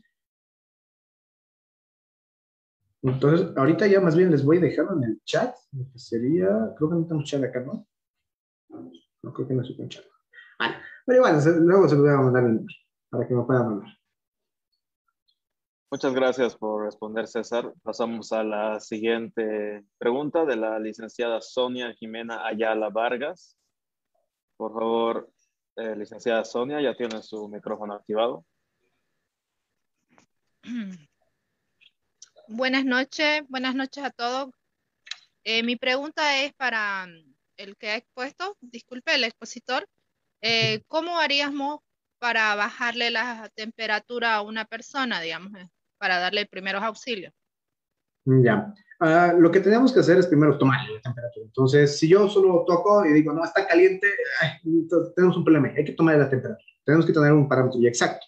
Y se usa lo que se llama medios físicos para poder hacerlo. Entonces, yo puedo agarrar una toallita, eh, una prenda de tela, la mojo eh, con agüita fría eh, y ya lo voy a poner en las zonas donde hay mayor pérdida y disipación del calor, por así decirlo, en la cual va a ser la frente, cuellito, axilas, ingle y en todo caso, si yo puedo ponerlo, lo puedo poner la espaldita, ¿no? Y si no, no. Solo nos vamos cuello, axilas, frente e ingles. Hasta ahí y esperaríamos un rato. Porque ¿qué es lo malo si yo le quiero bajar de golpe la temperatura y le pongo cosas muy frías, muy frías, muy frías? Se nos puede pasar la mano y ya lo, lo enfriamos. Entonces, hay que estar eh, pendientes de eso. Ponemos sean estas eh, eh, telas o estos trapitos húmedos y ya posteriormente ya va a bajar poco a poco. Ahora, si con eso no mejora, y hablando de los niños, por ejemplo, empiezan a convulsionar, que no convulsiones por el tema de tiempo, si empiezan a convulsionar, tienen que irse al hospital. Una bobita que ha convulsionado por fiebre tiene que ir al hospital, tiene que recibir tratamiento porque con cada convulsión que tiene tenemos más daño a nivel del cerebro. Entonces no nos conviene eso eh, y es lo que vamos a hacer, ¿no? Eh, primero medios físicos y ya a lo mejor te recetarán paracetamol, tus gotitas para el bebé, pero pues hasta ahí. Muchas gracias, César. Pasamos ahora a las preguntas de nuestra sala 2. Em, tenemos justamente una pregunta que va dirigida hacia la atención a niños. Nos consulta Romina Suárez. ¿Qué medidas de seguridad debemos tener las personas que trabajamos en centros infantiles, más que todo con los famosos chichones? Los chinchones. Bueno, eh, básicamente, ¿qué es lo que va a hacer un chinchón? Te has caído, se han roto algunos, algunas mangueritas que llevaban sangre y se han empezado a acumular el líquido, entonces tenemos unos chinchonzotes. ¿Podemos aplicar qué cosa? Podemos aplicar eh, frío local, agarramos eh, un paquetito de hielos, un congelado, algo, frío, lo tapamos en una bolsita, en un trapito, no directamente sobre la piel, y lo ponemos ahí un ratito. Nos quedamos unos cinco minutitos y estamos tranquilos. Pero que hay que vigilar, no, no nos preocupa tanto el chinchonzote, lo que me preocupa es de que si la guaguita ha empezado a convulsionar después del golpe, ha empezado a perder la memoria, a actuar raro, a tener sueño, a vomitar, entonces a tener náuseas. Aquí yo ya tengo los signos de alarma. Pero si solo se ha golpeado, tiene su chinchoncito y, no le pones todo el hielo y está tranquilo, está chocho, está hablando, está riendo todo, normal, no pasa nada. Como dicen, las bobitas son de gomita, entonces muchas veces no pasa nada, pero sí, depende del golpe, podemos tener una lesión. Ahora, si aparte del chinchón tiene una herida grande, entonces a lo mejor sí tiene que ir al hospital, comunicar a los papás y ya toda la parte que a lo mejor ustedes manejan de forma interna. Algo que tienen que tener sí o sí en las guarderías es un botiquincito. Tienen que tener un botiquín y, eh, bueno, eso, no dar medicamentos a los niños, eso sí, no, no les den ustedes por el tema ya desde eh, complicaciones que tiene, las dosis son diferentes, o sea, no apliquen medicamentos, vamos a usar lo que sería remedios eh, físicos, ¿no? Delito y estar pendiente y proteger, prevención, ¿no? La prevención es lo más importante. Gracias por la respuesta, César. Eh, pasamos a la siguiente pregunta en sala 2 también. Nos escribe Roxana Gutiérrez y nos consulta. Quisiera, por favor, que un poco explique en caso de picadura de víbora o ya sea de abejas, qué hacer. Ya, con respecto primero a lo de las abejas. Si yo tengo una picadura por una abejita, yo tengo que primero eh, estar evaluando seguir el aguijón ahí o no. Si sigue el aguijón, pues lo voy a retirar con las pinzas que hemos visto, pero eh, imaginemos que esta botella es el aguijón tenemos una puntita, que esto está clavado en la piel, y tenemos como una bolsita. Y esta bolsita tiene igual, tiene un líquido, que es el veneno. ¿Qué es lo que pasa si yo aprieto directamente de la bolsita y la quiero sacar con mis dedos? Voy a apretar y va, va a entrar más el veneno. Esto puede generarme de que yo tenga una reacción alérgica más severa. Entonces, lo que yo debo de hacer es tratar de agarrar, dejar de, la base lo más eh, pegado a la piel posible. Lo retiro.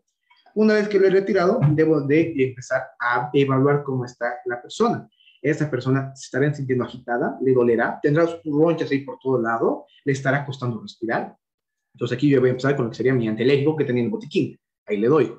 Ahora, si le está doliendo, le está molestando, voy a aplicar frío local. Entonces, igual, algo frío sobre la, eh, alguna tela y ya luego ya sobre la piel, no directamente sobre la piel, porque tenemos una mayor lesión. Y listo. Si se ha empezado a complicar, le cuesta respirar, está todo así, llamamos a la ambulancia y que se lo lleve. Pero si no, si está tranquilo, solo lo vamos a ver durante una horita y ya vamos a estar todo bien. Con respecto al de las serpientes, va a depender, eh, generalmente en nuestro medio no hay tantas venenosas en el área de citadinas, a lo mejor en la zona más alejada sí hay, y vamos a romper unos cuantos mitos. Dentro de los mitos, ¿qué te decían? Vas a chupar la herida, mito número uno. nada, es muy complicado, él quiere retirar el veneno, se está chupando la herida, ya ha circulado este veneno. Entonces, si tú más bien tienes lesiones a nivel de la boca, vas a contaminarte más. Otro mito, ponle un torniquete. No, la función del torniquete es controlar sangrados. No es de que yo voy a hacer esto para evitar que el veneno siga subiendo. No, el veneno ya, eh, ya está circulando en tu cuerpo desde el primer latido del corazón que ha, ha, sido después de la mordida. Ya está en tu cuerpo. Ahora, otro tipo de, de, de cosa que se hacía, vas a cortar la herida y vas a dejarla sangrar. ¿Para qué? Para eliminar el veneno. No, el veneno ya está en tu cuerpo. Entonces, quiero que me entiendan, el veneno ya está circulando en tu cuerpo, no hay cómo sacarlo. Lo que tienes que hacer es minimizar esto. Eh, por ejemplo, ¿qué es lo que vamos a hacer? Puedo inmovilizar, lo inmovilizo, como hemos visto, con, los, con las tablitas, con el cartón, con todo, porque si yo tengo una zona que está lastimada y le empiezo a mover, vamos a generar de que se disperse más. Aparte, que si yo hago esfuerzos, hago mucha actividad, mi corazón va a latir más rápido. Vamos a distribuir más veneno. Entonces, lo que yo tengo que hacer es calmar a la persona, inmovilizar esa zona y usar frío local. ¿Para qué? Para reducir la inflamación y el dolor. Ahora, de entre venenos a venenos hay muchos, pero tienes un rango de seguridad para poder llegar al hospital en una hora, digamos, la hora dorada, ¿no? Ahora ya en el hospital van a ver qué hacer. Obviamente puedes demorar un poco más en el caso de que estás muy lejos, pero pues ya cada hospital ya tiene su protocolo. Entonces, eh, no chupar, no cortar, no dejar sangrar, no poner torniquetes, pero sí frío, inmovilización y calmar a la persona. Muchas gracias por la respuesta, César. Pasamos a ahora a responder una pregunta de nuestra, bueno, de la transmisión de Facebook a través de un comentario. Pilar Ninosca Laime Gareca nos hace llegar la siguiente pregunta. Buenas noches. ¿Cómo debemos proceder en caso de hipotermia? Ya, en el caso de hipotermia, definiremos que es hipotermia. Hipo es debajo o por debajo, o poco. Termia, la temperatura. Entonces, nuestra temperatura está reducida. ¿Qué es lo que hay que hacer? Abrigar al paciente. Lo mismo, hay que abrigar al paciente, hay que eh, hacer, eh, las personas que viven ya en zonas muy, muy altiplánicas, con mucho frío, ya saben cómo abrigarse, es por capas, ¿no? Entonces te vas a una capa ya que sea de lanita, luego te vas a una que sea hasta el final. Entonces vamos a empezar a abrigar, siempre cubrir la espalda, espalda, el tórax en general es lo que tienes que tapar para evitar la disipación de este calor. Y si la persona está consciente, esta persona está hablando, está temblando de frío, todo, pero está hablando, a lo mejor un tecito caliente, un matito caliente, eh, obviamente con el cuidado de que no se queme la lengua, pues ya podemos tener eso y abrigar a la persona. Va a pasar un ratito y ya vamos a estar bien. Lo que sí, evita mojarle a la persona, eso es algo muy importante. No la mojes. ¿Por qué? Porque si tú mojas a una persona que estaba en hipotermia, esa agua se va a enfriar y va a enfriar más a la persona. Entonces hay que evitar eso. Gracias por la respuesta, César. Pasamos a la siguiente pregunta en sala 1. Eh, vámonos con Adelaida Herrera Iriarte. Adelaida, te activamos el micrófono. ¿Puedes hacer tu consulta, por favor? Buenas noches. ¿Se me escucha, verdad? Sí, se escucha. Eh, tengo, bueno, tres consultas. La primera es, eh, ¿cómo se debería actuar en cuando se hacen quemaduras, como se dijo, de plancha, digamos, o con agua caliente o aceite? Eh, la segunda, ¿cómo se podría auxiliar a una persona cuando ha sufrido una caída, ya sea de gradas o una altura, que no es un, como las gradas, digamos, un, una caída así? Y la tercera, en, en el caso de esguinces que se hagan en las manos, muñecas, pies, ¿cómo se podría actuar en esas maneras o dar primeros auxilios? ¿Listo? Entonces, empezando con la primera, del tema de las quemaduras, el tratamiento principal es que si es una quemadura por aceite, ya sea por cosas calientes y todo, no son tan complejas si están en unas zonas pequeñitas, menos de 4 centímetros. Si son más grandes, ahí sí. Por ejemplo, en los niños, eh, los bebés que están en el sonador, van a la cocina, jalan la olla con agua hirviendo, se queman todo el pechito, la carita, los bracitos. Ahí sí tenemos problemas. Pero si me he quemado la planchita por yo querer verificar si estaba caliente o no, no pasa mucho. Voy a poner mi dedito o la zona afectada a agua chorro de la pileta, por ejemplo, durante 10 minutos. Y listo, ya, ya voy a tener con eso eh, enfriada la zona. Obviamente el inicio me va a seguir ardiendo. ¿Pero por qué? Porque capa por capa sigue quemando. Yo tengo que enfriar igual capa por capa. Ahora, eso con respecto a las quemaduras. Si es una quemadura mucho, mucho más grande, tiene que irse al hospital. Entonces, si es una quemadura de más de 7 centímetros, de más de 10 centímetros, tiene que irse al hospital. Eso es con respecto a las quemaduras, ¿no? No le pongas remedios caseros, no le pongas nada más. Listo. Ahora, con respecto al tema de la segunda, las caídas. Si yo tengo una caída de gran altura, lo más probable es de que tenga daño a nivel de, cabecita y a nivel de mi, de mi columna, que básicamente en la columna tengo huesitos que se encargan de proteger y estabilizar. Si me da un ratito, ahorita se a los huesitos que justamente tengo acá.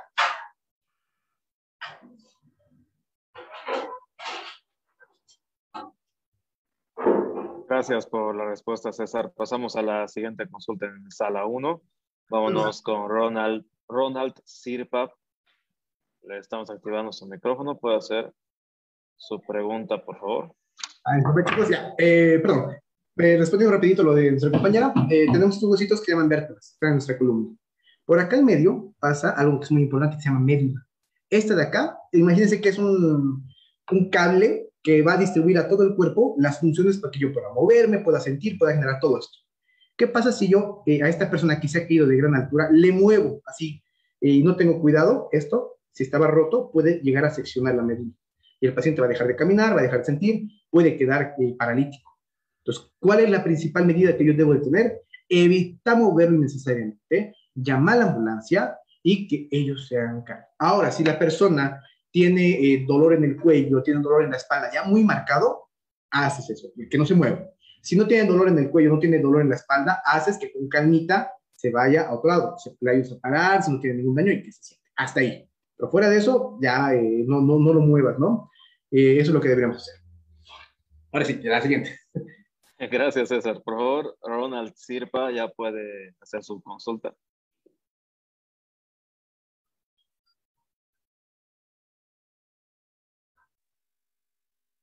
Buenas noches eh, a los presentes. Eh, yo tenía una consulta.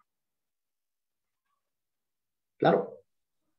Eh, sabe, a mí me ha tocado una situación de la cual era una persona que estaba dirigiendo un auto, de la cual llega a impactar con un poste el conductor con el carro. Y el conductor, eh, en este caso, sale con lo que es la parte del talón eh, doblado. Y el, el, ¿qué se llama? El conductor estaba en estado etílico. En ese caso, ¿cómo hubiera acudido? Porque él al principio caminaba eh, y no sentía el dolor, pero pasando los 10 minutos, él ya empezaba a sentir ya, entonces lo que tenemos que hacer en caso de, ya, aquí estamos en un tema muy importante. Si estaba doblado, entonces a lo mejor había una fractura o podemos hablar de algo que se llama luxación. Entonces, la luxación, ¿qué quiere decir esto? La articulación normalmente funciona así, se ha salido y está chueco. Entonces, mi dedo puede estar chueco, puede estar chueco, mi tobillo puede estar chueco, mi hombro, todo puede estar chueco. En este caso, ¿qué es lo que tenemos que hacer? Evitar el movimiento. ¿Y cómo evitamos el movimiento? Inmovilizando. En este caso, si digamos estaba a nivel de la extremidad inferior, podíamos usar una tablita, un, un acolchonado, y eso evitaba el movimiento, que no camine, que se siente, que se eche y que la ambulancia se lo lleve. Esto va muy de la mano, por ejemplo, con lo que hemos visto hace rato, eh, y la pregunta que también había eh, para responder, el tema de las, del esguince. ¿Qué es el esguince? Se ha, se ha doblado, pero ha vuelto a su lugar. Entonces, se ha doblado en exceso, pero ha vuelto a su lugar. Eso puede generar dolor, a lo mejor un poquito inflamado. Si yo tengo reposo, le pongo un poquito de frío, y, ya estoy con algo, un vendaje, por ejemplo, estoy tranquilo. Pero ¿qué es lo que pasa si se ha doblado y se ha quedado así? Está fuera de su posición. Entonces, en este caso, sí tengo que inmovilizar, tengo que llevar al hospital porque no se puede quedar así. Y ojo, algo muy importante, no lo intentes reacomodar tú. Porque algunas personas dicen, en calientito le voy a volver a acomodar. ¡Ah! Lesionas más, lastimas más. No tienes ojos de rayos X, entonces tienes que eh, hacerlo en el hospital eso, ¿no? Pues con respecto a eso, inmovilizar. Cualquier eh, zona que esté deforme anormal, tienes que inmovilizarlo y tienes que ir al hospital. Obviamente le va a doler, pero tú, tú estás para eso, para darle el apoyo emocional, el apoyo anímico y evitar hacerte la burla, ¿no? De, ay, mira tu brazo, mira tu pierna.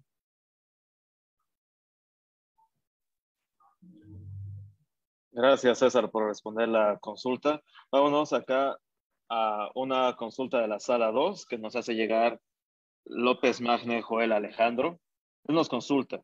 Buenas noches. Mi pregunta es, ¿en qué parte del brazo se tendría que hacer un torniquete por pérdida de un dedo y si se puede conservar el dedo perdido? Ya, con respecto a las amputaciones, nos vamos a preocupar más por controlar el sangrado que buscar el dedo. Obviamente, yo controlo el sangrado, puedo buscar. Eh, generalmente, el torniquete te recomienda, hazlo lo más alto y alto posible. Pues, tengo una amputación de un dedo y está saliendo a chorro la sangre, me voy lo más alto y lo más alto posible. Ahora, hay otros libros y otras bibliografías que te dicen, puedes hacerlo, el torniquete de 5 a 7 centímetros de la herida. ¿Qué quiere decir? He perdido este dedo, 5 a 7 centímetros sería más o menos en la muñeca, no puedo poner articulaciones, me voy más arriba. podría poner acá, que también te va a llegar a funcionar. Pero si tenemos un viejito que aparte ya son frágiles los huesos, voy a lastimar, aquí tengo dos huesos. Entonces me iría lo más alto y lo más alto posible la mayor cantidad de veces que yo pueda. Ahora, posterior a eso, el dedo lo voy a buscar, sí, lo puedo llegar a buscar, lo voy a proteger, lo voy a cubrir ya sea con una tela, con alguna prenda, y lo voy a poner en algo que sea frío para tratar de refrigerarlo y lo llevo al mismo hospital que el paciente. Cuidado, me estén llevando a la caja el dedo y al paciente al seguro universitario. No, no tienes que, tienes que llevarlo al mismo lugar para que lo puedan reinjertar y a lo mejor ver qué solución puede haber. Excelente respuesta, César. Muchas gracias. Eh, vámonos a otra consulta de la sala 2. Ahora nos escribe la licenciada Tatiana Llanos Guerrero y ella dice, buenas noches, felicitar al expositor es un tema muy interesante que todos deberíamos tener conocimiento. Asimismo, ¿qué hacer, qué hacer cuando una persona adulta de 80 años se desmaya y tiene marcapaso? Gracias. Eh, generalmente la causa del desmayo en los pacientes viejitos es causa del corazón. A lo mejor a algunos de ustedes les ha pasado estás echado, te paras de golpe y te mareas un ratito. Algunas personas de ese mareo terminan en desmayo. Entonces, si ya la persona tiene problemas del corazón y está usando marcapasos, es probablemente a mejor cambio de postura por algún esfuerzo. ¿Qué es lo que tiene que hacer? Ir con cardiología, porque tiene que irse al hospital. Entonces, si la persona se ha desmayado, está desmayada, pero sigue respirando, sigue teniendo pulso, lo que yo voy a hacer es protegerlo. ¿Cómo? Lo voy a poner de costadito. O sea, le hago, poner de costado, independientemente derecho o izquierdo, lo pongo de costadito, porque si llega a vomitar, a producir mucha saliva, va a caer la saliva. En cambio, está totalmente echado, voy a estar atragantando mi propia saliva. Entonces, ponerlo de costado. Fíjate, seguirá respirando, seguirá teniendo pulso, ese trayecto en lo que llega la ambulancia, porque tienes que llamar a la ambulancia y que se vaya al hospital. ¿Por qué? Porque en el hospital a lo mejor van a ver el marcapaso estará mal, el corazón ya estará mal, necesitará medicamentos, necesitará algo más, entonces eso ya será en el hospital. Perfecto, gracias por la respuesta. César, pasamos a la siguiente consulta en sala 1. Ya vamos con las últimas. Eh, por favor, a Paola Tapia Durán. Ya le estamos reactivando el micrófono para que pueda hacer su consulta.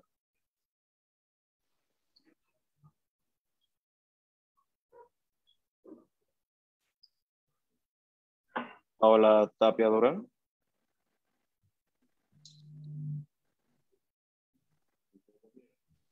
Ah, muchas gracias, buenas noches. Eh, agradecerles a los organizadores y al expositor. Y mi pregunta sería la siguiente. Eh, en cuanto a los problemas y conflictos que hay en el país, eh, bloqueos, gasificaciones, enfrentamientos, ¿cómo debería actuar nuestras personas? Yo soy estudiante de enfermería. En el caso en que me encontrara cerca de esta situación, cómo debería actuar, sobre todo eh, tanto con personas como con niños, que en, este caso están expuestos a veces a estos problemas sobre los gases, eh, más que todo sobre los gases, gases lacrimógenos o, diferente tipo de químicos que pueden usar. Gracias. Súper, es un punto muy importante. Con respecto al tema de los conflictos, es otro mundo. Entrar en una zona de conflictos es muy complicado Tú como personal de salud tienes que dejar en claro que tu misión es ayudar. Si es que tú vas a decidir ayudar y es seguro para ti, por favor, permítame ayudar, eh, quiero, quiero ayudar y listo. Y vas a atender a la persona. Si es eh, por el tema de gasificación, hay muchos mitos, por ejemplo, al respecto, le vas a meter vinagre y todo. O sea, el vinagre te puede ayudar a lo mejor a neutralizar un poco para la entrada. Una vez que ya has sido expuesto, esto no te va a servir para nada el vinagre. Entonces, la gente empapa sus barbijos, empapa las cosas con vinagre, así te sirve. Pero ya posterior a la exposición, no. ¿Qué es lo que necesita esa persona? Ser evacuado. Necesita salir de esa zona. Una vez que salga de la exposición a este, este, eh, este gas lacrimógeno, automáticamente el cuerpo va a empezar a reaccionar de mejor manera, porque estábamos en un estado muy irritado. Entonces ya salimos de ese entorno, estamos en un área más despejado, podemos, si tenemos la posibilidad podemos brindar oxígeno suplementario, le damos oxigenito y ya podemos lavar posteriormente, después de un ratito que ha pasado, podemos lavar con cosas alcalinas, que sería la carita, que puede ser la leche, alcalino para poder neutralizar esta, estos que se puede haber quedado en la piel, ¿no? Una ducha es va a ser ideal, pero hasta menos puedes usar eso. Posterior a eso, eh, evacuarlos, tratar de sacarlos. Me tocó sacar en época de, de, conflictos muchas personas que han desmayado por el tema de la gasificación. Entonces, evacuar lo más rápido que puedas, protegerte a ti misma y evitar eh, exponerte, ¿no? Identifícate siempre. Muchas gracias, César. Ya vamos con las últimas preguntas. Ahora vámonos con la licenciada Lenny Paola García Viña. Le vamos a activar su micrófono. Muy buenas tardes, buenas noches. ¿Cómo está? Mire, mi consulta es la siguiente. Eh, ¿Qué se debe hacer cuando le sale sangre a un niño? ¿Es correcto colocarle papel higiénico?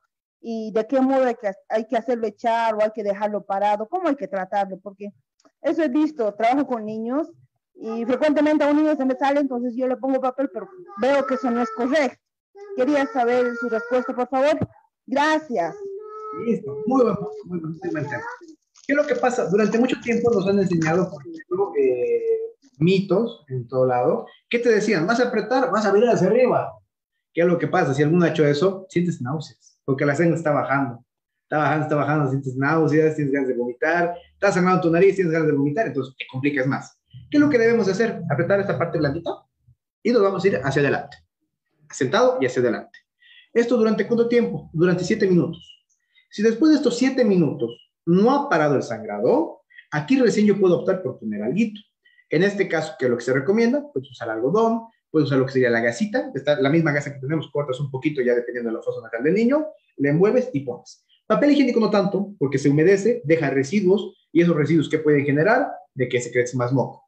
La bobita se va a sonar fuerte la nariz, se va a salir el moco, se va a salir el coágulo que se ha formado, va a volver a sangrar.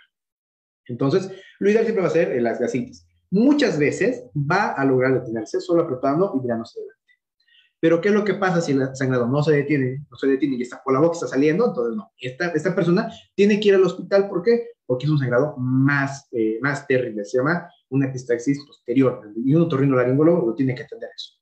Ahora, otra cosa muy, eh, muy interesante a tomar en cuenta, podríamos usar otra cosita. Aparte de hacer esto, podemos poner cosas frías acá aquí a los costaditos. ¿Para qué? Para que se hagan más chiquitos los vasos sanguíneos y deje de sangrar. Podríamos usar también eso. Pero generalmente con solo apretar, basta.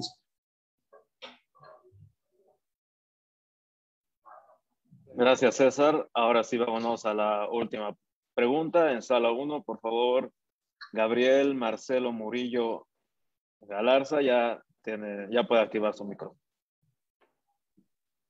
Hola, buenas noches. Eh, la pregunta va para el expositor. Dale, dale. Mm. A ver, en el caso de una fractura y el hueso esté expuesto, ¿es recomendable ponerlo en su lugar o generaría más lesiones?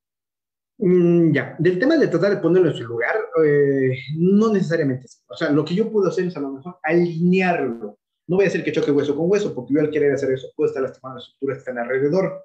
Entonces, ¿qué es lo que voy a hacer? Si está totalmente, eh, o sea, eh, roto, aquí están los dos segmentos, voy a tratar de alinearlo, no, no que esté así, sino a lo mejor alinearlo para el transporte, para evitar mayor contaminación, mayor daño, etcétera, etcétera. Entonces, solo alinearlo, más no que choque hueso con hueso, sino lo más alineado posible. Y eh, una vez que has controlado el sangrado, eso obviamente, ¿no?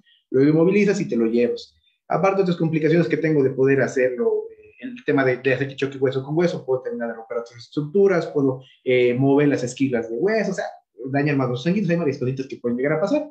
Así que eh, eso, trata solo de alinearlo y llévatelo al paciente.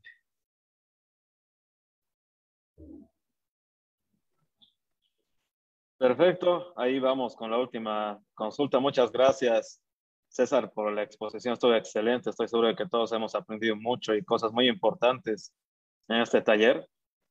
Y bueno, vamos a, proceder a, a, cerrar el taller. Eh, no sin antes agradecer a Samuel Doria Medina por apoyar la realización 12 de octubre, en el que vamos a hablar sobre el estrés laboral. Creo que es un tema muy, eh, muy amplio y muy importante. Creo que el estrés laboral es algo por lo que atravesamos muchas personas eh, y es importante saber cómo identificarlo, cómo tratarlo. Y la siguiente semana vamos a a tocar ese taller, que ya vamos a estar publicando en nuestras redes sociales la invitación para que puedan inscribirse. Recordarles que los certificados serán enviados en las próximas 72 horas a través de un link a los grupos de WhatsApp, al grupo de Telegram y también a nuestras redes sociales. También les invitamos a visitar nuestras diferentes plataformas. Acá les vamos a compartir para mostrárselos. ¿Dónde está acá? Pueden ver el, acá nuestro sitio web en el cual pueden encontrar las grabaciones de todos los talleres que hemos realizado, bien organizados. Pueden encontrar información sobre nuestros expositores. También a, a César vamos a estarlo cargando acá en nuestro sitio web. Pueden acceder a materiales exclusivos, entre muchas otras cosas. También pueden acceder a lo que es nuestras redes sociales, Facebook, Instagram, estamos en ambas redes sociales para ver, para enterarse de...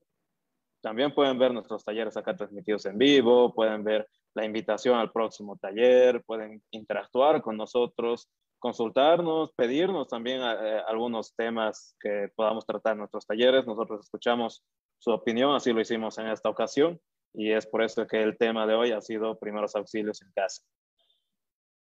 También pueden escuchar nuestro podcast en el cual cargamos la versión de audio de todos nuestros talleres. Tal vez eh, pueden, están en el trabajo, conduciendo y no pueden ver la pantalla de sus celulares o computadoras, pueden escucharlo tranquilamente a través de nuestro podcast en Spotify y también en nuestro sitio web.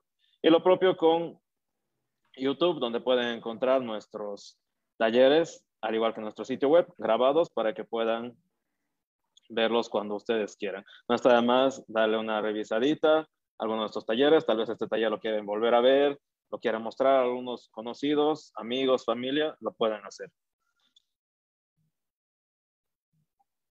Bueno, chicos, conmigo sería esta ocasión. Esperamos que puedan salir bien. Saluditos a todos los de la Cruz Roja que me están viendo a nivel Bolivia.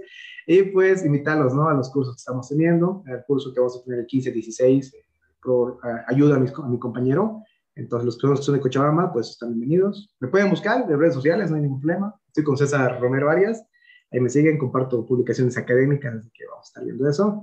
E igual estamos con un canal de YouTube con un tema eh, relacionado a emergencias, primeros auxilios de atención hospitalaria, así que pues también se dan una vueltita por ahí. Se les voy a mandar los enlaces a los grupos de WhatsApp. Gracias por la oportunidad. Muchas, muchas gracias, César, eh, por, por, las palabras y por supuesto, César nos va a enviar sus, sus datos para que nosotros lo publiquemos, lo enviamos a los grupos y así cualquiera pueda encontrarlo en caso de necesitar algo y acceder también a su capacitación. César, por favor, te pedimos que te quedes unos minutitos más. Vamos a sacar nuestra foto grupal en la que queremos que aparezcas junto a las más de 2.800 personas que se han conectado esta noche a través de nuestra sala 1, nuestra sala 2 y nuestro live en Facebook. Por favor, todos vayan encendiendo sus cámaras. Vamos a sacar acá la, la foto, la foto grupal. César, por favor, una sonrisa para la foto. buenísimo, buenísimo. Vamos, por favor, todos encendiendo sus cámaras, tanto en sala 1 como en sala 2. Un saludo a Elsa Miranda, un saludo a Caroline Hinojosa, al señor Walter Ruiz, a están, Diana Morales. recién las personas. no, estoy seguro que han estado muy atentos en todo el taller. Un saludo también para la señora Nelly Roxana, para Yanko Choque Yanev, que está ahí acompañándonos con, con la familia, también al señor Liesel Elba, que está ahí también con, con su familia, a Ever Solís, a Karina Suárez. Vamos todos encendiendo nuestras cámaras, por favor. Un saludo a María Ivonne, a Vania López, a Emily Ana Acho Pacheco, que está con todo el traje de bioseguridad. Muy bien, eso hay que, hay que seguirse cuidando, incluso teniendo la vacuna, hay que seguir protegiéndonos para cuidar nosotros y todos los demás.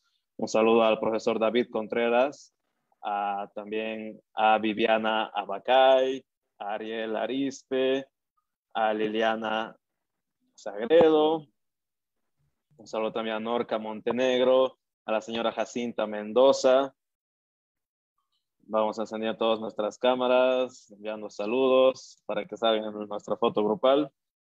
Ahí estamos también con Natalie Condore Choque, Juana Isabel. Hay Blanca Rojas que nos está acompañando desde su trayecto caminando por la calle. A Araceli Senabria Cáceres. Licenciada Lenny Paola García Por favor, vamos a encender todas las cámaras para que salgamos todos en nuestra foto grupal que vamos a estar publicando más tarde en nuestras redes sociales y también cargando nuestro sitio web. Ahí vamos, seguimos sacando las fotos. Un saludo también a Luz S, Magali Cita, a Dana Crespo. Un saludo a todas las personas que nos acompañan del resto del país, a Cochabamba, La Paz, Santa Cruz, Sucre, Tarija, Potosí, y también a las personas que nos acompañan del resto del país y por supuesto a las personas que nos acompañan de otros países. Sabemos que la información que que vamos dando taller a taller es muy importante y agradecemos a todas las personas que les interesa y se van conectando con nosotros semana tras semana. Vamos a enviar también saludos, acá nos envían ya de, de sala 2. Un saludo a Roxana Gutiérrez Yalzo, a, a Nelson Terrazas Franco, a Raiza Rodríguez, Viveros Zagardia Alejandro, Luis Carlos, también a Facebook, por supuesto, que ahí nos están dejando nuestros comentarios. Muchas gracias, nos dice Rusop Salah. Eh, excelente explicación, felicidades, nos dice Janet Guaita, Calle. María Carmen Erquicia Rocha también nos envía sus saludos.